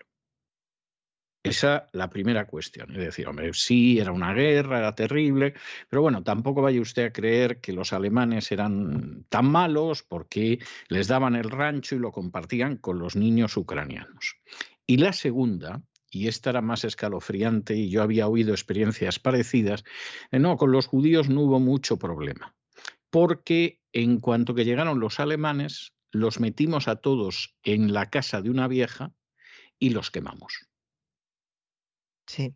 Y te lo decía como el que dice, pues íbamos a recoger eh, moras al bosque. Ese un caso. Recuerdo otro caso que me contó otra ucraniana que lo recordaba que me dijo, no, en, el pueblo solo había una judía y era muy mayor. Entonces la encerramos en la casa, clavamos la puerta de la casa para que no pudiera salir y ahí se quedó hasta que se murió. Qué horror. Y tú dices, ¿cómo que ahí se quedó hasta que se murió la anciana? O sea, se murió de hambre y de sed en algún momento, o de un ataque cardíaco, lo que fuera, pero, pero eso de ahí se quedó hasta que se murió, a mí casi me lava más la sangre que la historia de los quemamos a todos. ¿eh? Y esto se lo he oído yo contar a ucranianas no me pareció que especialmente espantadas. No voy a decir, porque sería mentira, que se regodearan en ello, porque no fue así pero lo contaban realmente con una frialdad que te llamaba la atención. Y yo creo que uno de los méritos del libro este es que efectivamente, claro, insisto, porque el autor es especialista, tiene un libro anterior que es excelente sobre el tema, donde lo analiza de una forma historiográfica, este casi más es un ensayo, pero efectivamente en ese eh, esta mujer conoce lo que hay y en ese libro el papel de colaboración pues resulta que es, que es absolutamente innegable. Sí, sí, sí. Es, eh, es, terrible y sobre todo, que además ella lo dice en algún momento del libro, cuando habla de la fotografía es el punto de partida, como ya he repetido varias, varias veces, y habla de la, el potencial que tiene un, un, descubrimiento cuando te atreves a mirarlo más de cerca. Es decir, que cualquiera, incluso cualquier otro investigador, incluso aunque fuera bueno, podía haber visto la fotografía y haber dicho qué fotografía tan buena del holocausto, una de las mejores, la guardamos, en alguna exposición la expondremos, porque aquí eh, queda muy clara la crueldad, etcétera pero ella va, va más lejos y el potencial se lo saca. Bueno, si ha leído usted el libro, es maravilloso cómo va poco a poco y llega a sacar hasta cinco tomas, va analizando todos los detalles. Y ahora le voy a hablar de un detalle que a mí me ha conmovido profunda, profundamente, porque ya hace tiempo que me viene conveniendo, mm, eh, que, me, que me viene eh, pues conmoviendo, conmoviendo el, el, asunto. Y es el tema de los zapatos. En la fotografía hay dos zapatos vacíos en primer plano. Se supone que son los zapatos, zapatos botas, que, alguno de los ucranianos de esa familia eh, tenía puestos. Quizá el niño, porque sea el que se ve descalzo, no son, pueden, ser de, pueden ser del niño. Y eh, de aquí eh, he ido porque eh, se, ha visto mucho esto. A mí me impactó mucho también cuando estuve en Budapest un, monumento que hay que es muy especial porque son, es un grupo de zapatos de los judíos que tiraron en Budapest, los tiraron al río directamente para que se ahogaran con los pies atados pero antes de eso les quitaban los zapatos. Siempre, siempre a los judíos les decían que, que se quitaran lo valioso que llevaran encima. Normalmente no llevaban absolutamente nada valioso, porque no tenían ni relojes, alturas, ni, joyas, ni joyas, ni nada de nada. Pero zapatos sí solían tener, iban con zapatos. Entonces se tenían que quitar los zapatos, atarlos por los cordones, que quedaran la pareja junta, y ya después los, los tiraban, que es lo que hicieron, por ejemplo, en, en Budapest que eh, estos zapatos son de una familia o de un grupo completo, no sé si eran 10 o 12 personas, que los llevaron a un puente, se quitaron los zapatos, los dejaron ataditos y, a todas estas personas las tiraron al río y se asomaron para disfrutar viendo cómo se ahogaban. No sé si dispararían después, que hubiera sido, sería lo mejor para, para los pobres. Entonces, conmueve muchísimo, o sea, dice mucho de las, de las dos partes, de la rapiña de los asesinos que quieren aprovechar todo lo posible eh, lo que tengan valioso, aunque sea un simple par de zapatos, los quieren atados para luego tener la facilidad de, buscarlos cuando alguien necesite un zapatos y tenga que, usar eh, de estos. Por eso los quieren bien, ataditos, para que además sea fácil encontrarlos. Y por otra parte, por, por la ternura que da ver eh, la ternura y la pena que da ver un zapato vacío, que eso pasa incluso en cualquier momento eh, cuando se muere alguien a quien, a quien quieres mucho o alguien cercano, eh, volver a ver sus zapatos vacíos emociona de una manera especial. Mm, mm. Emociona casi más que la ropa o que una chaqueta o que un pantalón.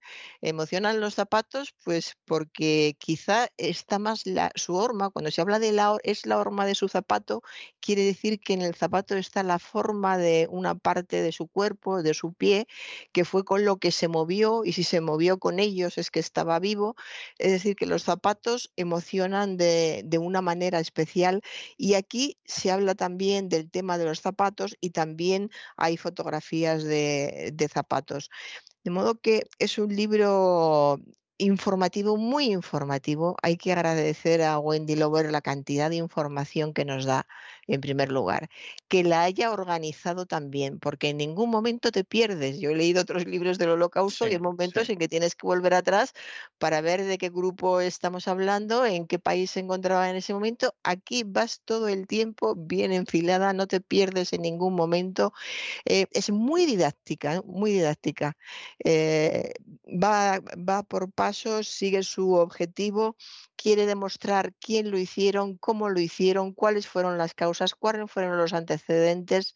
Es de una organización, se nota que es una gran investigadora y alguien que investiga mucho es una persona acostumbrada a hacer muchas fichas, a tenerlo todo muy ordenado y a tener las ideas muy claras para eh, ponerse a redactar llegado el momento. Entonces yo aquí he visto a una investigadora mm, eh, maravillosa con una gran capacidad de comunicación, porque puedes investigar mucho y muy bien, tener mucha información y, luego mm, tener que guardártela o como mucho hacer una tesis que solo vas a leer tú y quien te examine, porque no es tampoco eh, para publicarlo y que lo lea mucha gente, pero ella hace eh, una labor de divulgación enorme con este libro y con esa investigación, como, como digo, y se lee se lee bien dentro de la tristeza, porque es de los libros del holocausto que, más te llega cuando en ningún momento aprovecha el dolor y eh, mm, yo he leído muchos, supongo que usted más todavía,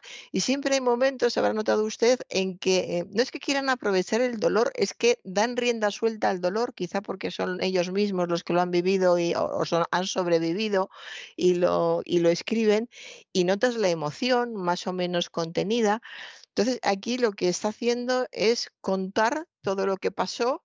Sí, eh, no es, eh, no se siente ni apatía, por supuesto que le duele qué es, qué es lo que pasó. Es probable que tenga hijos, no sé si usted la conoce, es probable que tenga hijos, le pues, tiene que doler. No sé, sinceramente no, no le puedo decir porque de verdad que no lo sé. No lo sé. Pero... Con toda seguridad le duele, le duele el tema de los niños por la forma en que habla, no solamente del que se ve más grande, sino el que descubre después. Y estar horas, se pasó horas y horas y pidiendo fotografías y ahora tómala desde aquí, tómala desde allí, hasta que por fin ella vio otro cuerpo de un niño pequeño. Y antes de decirlo, le preguntó a uno de los investigadores, ¿tú qué ves ahí? Y el otro dijo, pues yo creo que veo un niño. Y después creo que llamó a otro, sí, para confirmar que todos estaban viendo lo mismo, todos estaban viendo otro niño, además del que es evidente que aparece en la portada. Es decir, que a esta pobre mujer la mataron y ella aplastó, mató con su propio cuerpo, por supuesto sin querer, a los dos niños que mataron eh, con ella.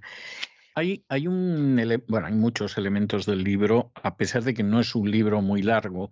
Eh, yo tengo la edición inglesa aquí delante, la edición inglesa eh, tiene unas 150 páginas aproximadamente, es decir, que, no, perdón, tiene 250 páginas aproximadamente de letra bastante aceptable para, para, una persona como yo, pero a pesar de eso hay muchos temas que, que se cruzan. Otro tema que es enormemente interesante es el de la impunidad de los criminales del holocausto. O sea, eh, Wendy Lower señala que, por ejemplo, de los asesinos ucranianos que colaboraron de manera decisiva con la perpetración de los crímenes del holocausto en Ucrania, decenas de miles se escaparon a Occidente y nunca se les persiguió.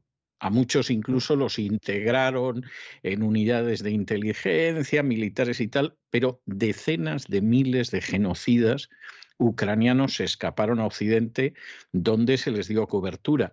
Y otros pudieron con bastante habilidad, aunque estos fueron mucho menos, eh, confundirse con el paisaje en la Unión Soviética. Es decir, algunos Incluso, pues en un momento determinado, cuando iba avanzando el ejército rojo, se unieron a los partisanos y se fueron a otra localidad.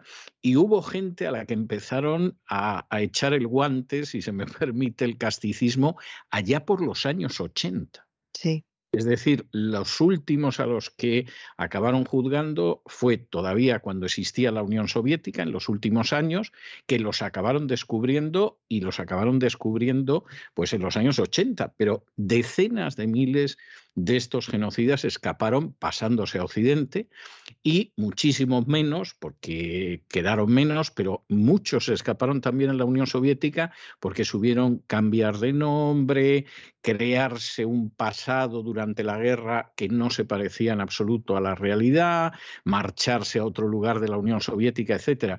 Y, y ese elemento de la impunidad yo creo que es, la verdad es que el libro tiene muchas cosas que, que, horrorizan, o sea, esto lo sabe usted perfectamente, pero yo creo que uno de los, de los aspectos que efectivamente eh, en un momento determinado eh, te crean un especial horror es el descubrir la impunidad de decenas de miles de criminales que en mm. muchos casos además se acogieron, eh, fueron acogidos en el lado democrático del mundo, ¿no? Lo cual todavía parece que es añadir a la herida el insulto, ¿no?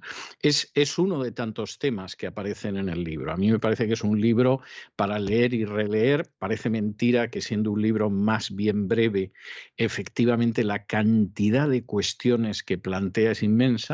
E insisto que es por el hecho de que Wendy Lower es una grandísima conocedora de lo que fue el holocausto en, Ucrania, del papel que representaron los ucranianos en el holocausto como colaboradores entusiastas y que efectivamente en el libro aparece recogido sin que se caiga en un frío retrato histórico. Es decir, claro que se dan datos sólidos, comprobados, documentados, pero luego aparecen cuestiones como, como las que usted ha mencionado muy acertadamente, esa referencia a los zapatos, ese al niño que no lo hemos estrellado contra los árboles en el bosque, como solían hacer los ucranianos, pues lo lanzamos eh, después de darle un empujón a la fosa, que ya con el peso de los que caen encima se muere el niño y nos ahorramos una bala, por ejemplo. Y, y en ese sentido es un libro escalofriante, pero de lectura obligada. Sí, sí, sí. Es eh, efectivamente muy, muy interesante. Conoce muy bien no solo Ucrania, también todo, todo el este, porque cuando habla del ejército rojo y de la situación en que se encontraba en ese, en ese momento de, de la guerra y como algunos, como usted ha dicho, se refugiaron ahí en las filas del ejército rojo para ver si pasaban desapercibidos. En el año 86 creo que fue un juicio de, de uno de estos ucranianos, uno de estos asesinos. Y, y, sí realmente conoce todo, todo el este, este muy bien y para conocer muy bien todo el este, conocer muy bien cómo funcionaba la, política de los, de los nazis, quiere decir que también conocía toda Europa, conocía Alemania fundamentalmente y, y, vio cómo se extendían hacia un lado y hacia otro. Y ella, pues bueno, eh, se ha ido hacia este lado en este libro. Está por ver todavía los libros que puede, que puede sacar esta escritora que, realmente es para, para, no perdérselos, porque es una manera de, de recapacitar, de pensar, de darte cuenta. Eh, es que está en el, en el punto justo, porque no se pone sentimental, que sería muy fácil, muy fácil, lo que ha dicho usted, yo, por ejemplo, con el tema de los niños y los árboles, francamente lo pasé muy mal, que con, y más, más detalles ha habido que me han parecido durísimos. Y ella lo dice de una manera que simplemente, bueno, utiliza muy pocos adjetivos, utiliza los adjetivos justos para describir situaciones. En ningún momento dice un pobre niño de dos años eh, fue tal y cual en, en, absoluto. O, una pobre mujer embarazada, a una pobre mujer embarazada le hicieron tal cosa. No utiliza ningún adjetivo que pueda eh, llevar al sentimentalismo, porque ya de por sí todo lo que está contando es puro dolor, puro aséptico y real dolor, que es como una manera de que sea, de hacer que sea más creíble. No te estoy diciendo que sea triste, te estoy diciendo que esto es real, es, real. Es real. Ella tiene otro libro que tuvo muchísimo, muchísimo éxito en su momento. Tiene varios sobre el holocausto que son buenos libros.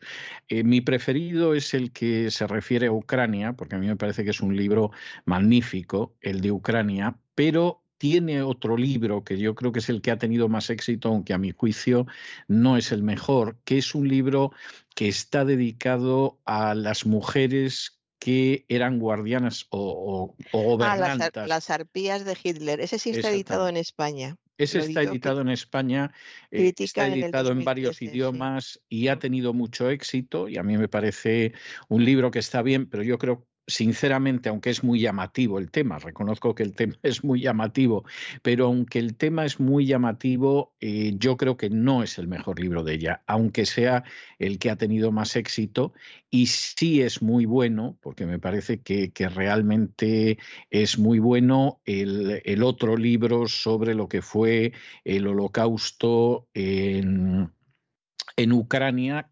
destacando, porque hay que destacarlo y no se puede ocultar, el papel de los nacionalistas ucranianos de bandera en la perpetración de estos crímenes. Para mí ese es el mejor, además es un libro muy, muy bien escrito porque explica muy bien cómo era la administración alemana, eh, cómo se controlaban los territorios ocupados, a quién había que exterminar, etcétera, etcétera. Ese es un grandísimo libro. Pero este Incluso la situación, la situación social, el hecho de las máquinas de, eh, fotográficas, cómo eh, pues Alemania está en un buen momento económico y una prueba de ello, o sea, no te dice que es que Alemania era rica, no, no, es que eh, pues se inventan las primeras cámaras en el año 2020 y en el año 2022 ya es raro que, que, un alemán no tenga una cámara fotográfica y les gustaba hacer fotos de todo, pues como los niños cuando tienen una cámara. Entonces, ¿qué mejor que hacer fotos de esa gente que para ellos era despreciable y merecían la muerte? Entonces, por eso hay tal cantidad de, de, material, porque estaban orgullosos de lo que hacían. Es que ese era el, problema, estaban orgullosos de lo que hacían. Sí, porque además, además lo que estaba también sucediendo era que estaban creando un imperio, porque esa era la realidad, estaban creando un imperio y aparte de que estaban creando un imperio, pues evidentemente estaban creando una nueva cultura y una administración imperial. O sea, esto es lo que encontraríamos en un romano que hablara de cómo se creaba el imperio, también a costa de esclavizar y de exterminar a, a no poca gente, y lo que encontraríamos también pues por ejemplo, pues en un, griego que hablara de lo mismo o en un asirio. Es decir, si es que estamos encontrándonos con un fenómeno que desgraciadamente pues tiene muchísimos paralelos en la historia universal. Lo que sucede que lo que era normal para un asirio, para un romano, etcétera, etcétera, bueno, pues en el siglo XX que lo hicieran los nazis lo que provoca es un inmenso horror. También porque perdieron la guerra. ¿eh? O sea, si los nazis hubieran ganado la guerra, nos hubieran contado todo de otra manera y seguramente pues lo veríamos igual que las conquistas del Imperio Romano, o sea, pues algo maravilloso, civilizador, etcétera, etcétera, etcétera. Bueno, don César, pues eh, dejamos ya la fosa de Wendy Lower y hoy, como ya eh, le he dicho, teníamos un buen programa, un buen eh, menú literario y vamos a hablar de un autor que se llama César Vidal, probablemente el nombre le suena. Me suena César Vidal y el título del libro seguramente también, La escala de Jacob de La escalera de Jacob. Ya lo la escalera, perdón, he dicho escala, la escalera de Jacob. ¿A qué sabe por qué he dicho escala? No, no, no, no, no. Porque, o quizá dice, dice escalera. Eh, no, dice escalera, es que me he equivocado. Bueno, eh, es La escalera de Jacob, eh, editado por Almuzara en el año 2016. Es, es, un libro precioso, emotivo, conmovedor. Ha habido una obra de teatro que ha estado bastante tiempo, no sé si continúa, creo que no, pero ha estado bastante tiempo en el centro de la villa. Es posible que sí continúe, sí. Estaba en el estudio 2 que dirige Manuel Galeana y por lo menos estaba hace cosa de un mes y pico, o sea que salvo que la hayan retirado, eh, sigue, sigue, bueno, eh, es una obra de teatro distinta de la escalera de Jacob, pero que cubre algunos de los aspectos de la escalera de Jacob. Eh, se titulaba Iván de Blanco y Felices y cubre eh, el mismo tema, pero es un monólogo, casi casi monólogo, en el que habla la asistente del doctor Korchak, que era el director de ese orfanato de niños que había en el gueto de Varsovia, del que se habla bastante en la escalera de Jacob. Ese es uno de los personajes que coinciden. El resto son dos, dos acciones distintas. Pues está basada en un hecho real, como se explica en, el mismo libro, en la nota de, autor. El doctor Korkak es un personaje que existió realmente Y em, Jacob es un niño judío como, como tantos niños judíos que, que hubo en, en, esa época, en Varsovia, en 1942, un niño que vivía en el gueto judío, que vivía prácticamente en la calle, muerto de hambre, eh, avispado, entrando y saliendo siempre que podía para encontrar algo, algo de pan para, dárselo a, su familia. Él eh, vivía en el gueto con, su tío, porque a sus padres y a su hermano ya los, había perdido. Y eh, en el gueto él se enfrenta con la policía alemana, sobre todo con un guardián que le hace la vida imposible, pero también encontrará a este buen hombre, el doctor Korzak, que es un gran, gran personaje. Es un gran intelectual, tiene muy buen corazón y se ocupa de cuidar a más de 200 niños del gueto. Él solo se ocupa, él solo con, con, ayudas, pero bueno, él es el que dirige una especie de escuela que organiza en el gueto, que no es solo escuela, es donde les, les ayuda en todos los aspectos a que sobrevivan, a que, a que estén bien, a que aprenden. Es como, un, sí, es un colegio dentro de, del gueto, pero un colegio donde tratan con mucho cariño a, los niños gracias al buen corazón que tiene este hombre que es un, que es un gran intelectual. Y eh, la escalera de Jacob, como no quiero desvelar nada, sí voy a decir que al principio hay un fragmento del Génesis que es de donde surge este, este título, que es un fragmento muy, muy conocido cuando Jacob se duerme y tiene un sueño y soñó una, que una escalera estaba apoyada en tierra y su extremo tocaba el cielo y había ángeles de Dios que subían y bajaban por ella. Aquí ya me emociona, como ve. es que el tema de los niños es, es muy duro. Eh, entonces el, el, final es grandioso y, y, y, maravilloso. Está muy bien el título que eligieron para la obra de teatro, Iban de Blanco y Felices. Bueno, lo elegí yo. sí, claro, sí, sí porque, pero lo que lo sacaron. Porque tenía decir. su razón de ser, aunque obviamente no lo voy a desvelar, si usted sí. me lo permite, no, pero no, tenía, tenía su razón de ser. Sí. sí.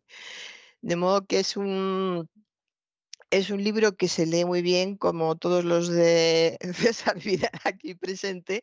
Eh, tiene muchos diálogos, lo cual aligera mucho la, narración. Usted maneja muy bien los, los, diálogos, maneja muy bien los datos eh, históricos, describe muy bien el entorno, cómo es la realidad, la cotidianidad de, de este gueto de Varsovia. De modo que el libro es muy interesante no solo para, para jóvenes de, a partir de 12 años, que en principio sería eh, para lo que creo que se, se editó para esa franja, pero yo creo que es un libro de adultos perfectamente.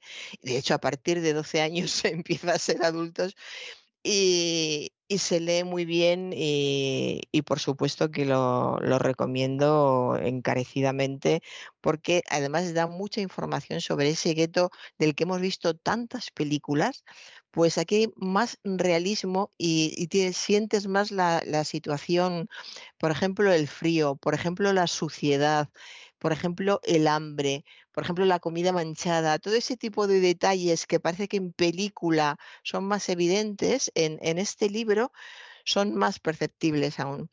De modo que eh, la escalera de Jacob de César Vidal en, en Almuzara completa muy bien el tema de, de hoy que hemos dedicado al, al holocausto, que esperamos que nunca más haya ningún tipo de, de holocausto le, voy a contar una historia de este libro, doña Sagrario, y así recupera usted el aliento, que la veo muy, muy agobiada y además con toda la razón del mundo, porque nada más lejos de usted que ser sensiblera. Sí es una persona sensible, pero no sensiblera. Este libro tiene una historia que yo no he contado nunca en público, pero la voy a contar hoy. ¿eh? Y que alguna persona cercana a mí se la he podido referir, pero, pero nunca la he contado en, en público. Este libro se presentó a un premio de literatura juvenil, un importante premio de literatura juvenil, y lo ganó. Porque es un premio en el cual las novelas que van siendo eliminadas pues salen y al final la última novela que queda se abre ante notario el sobre con la plica, se ve el autor y se proclama el ganador. ¿eh? Y entonces esta novela llegó a la última, se abrió, se vio mi nombre y entonces el jurado, siguiendo órdenes superiores, decidió por primera vez en más de 30 años declarar desierto el premio en esta ocasión. ¿Y mm, por qué sé esto? Bueno, pues por alguien que estaba en el jurado y por alguien que además hizo averiguaciones y me lo contó. Lo cual tiene su gracia, porque si efectivamente hubiera sido un premio pactado, yo nunca hubiera llegado al final. Le hubieran dado el premio al que hubiera estado pactado y no hubiera pasado nada.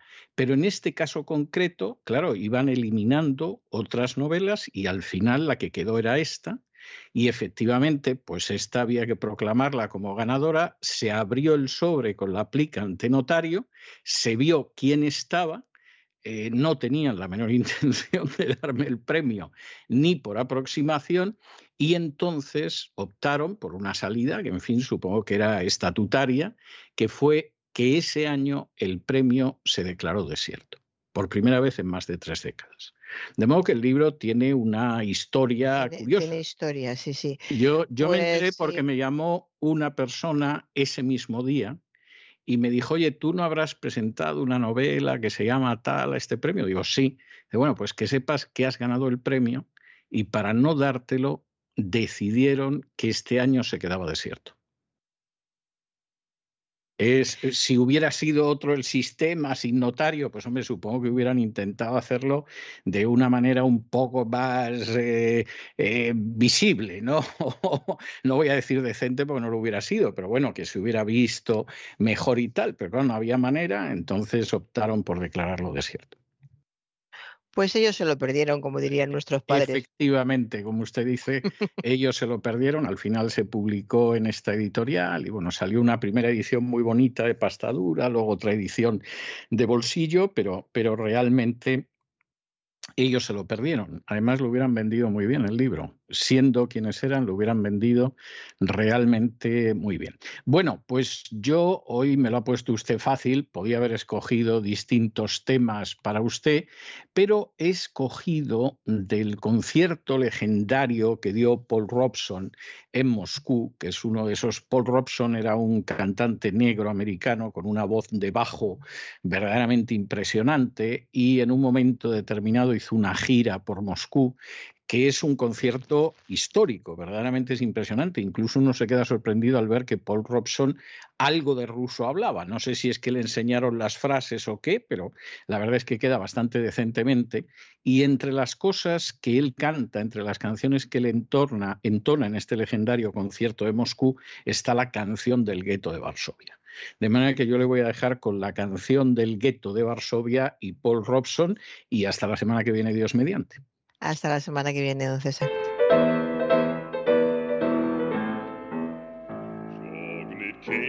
Als du gehst dem letzten Wege, wenn Himmeln bleien verstellen bläue Tege, weil kommen wird noch unser Reus gebänkte Schau, uns wird abbeugt und unser Trott mir sein in Do, weil kommen wird noch unser Reus gebänkte Schau, uns wird abbeugt und unser Trott mir sein in Do. Estos compases de esa canción del gueto de Varsovia que entonó con la manera magistral que lo caracterizaba Paul Robson en ese concierto histórico de Moscú, hemos llegado nosotros al final de nuestra singladura de hoy del programa La Voz.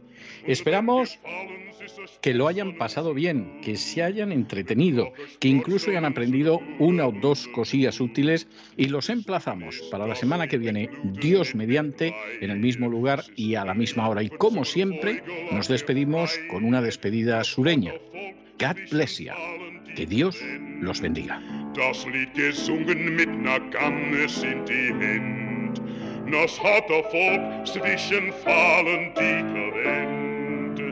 Das Lied gesungen mit ner Gannes in die Hände.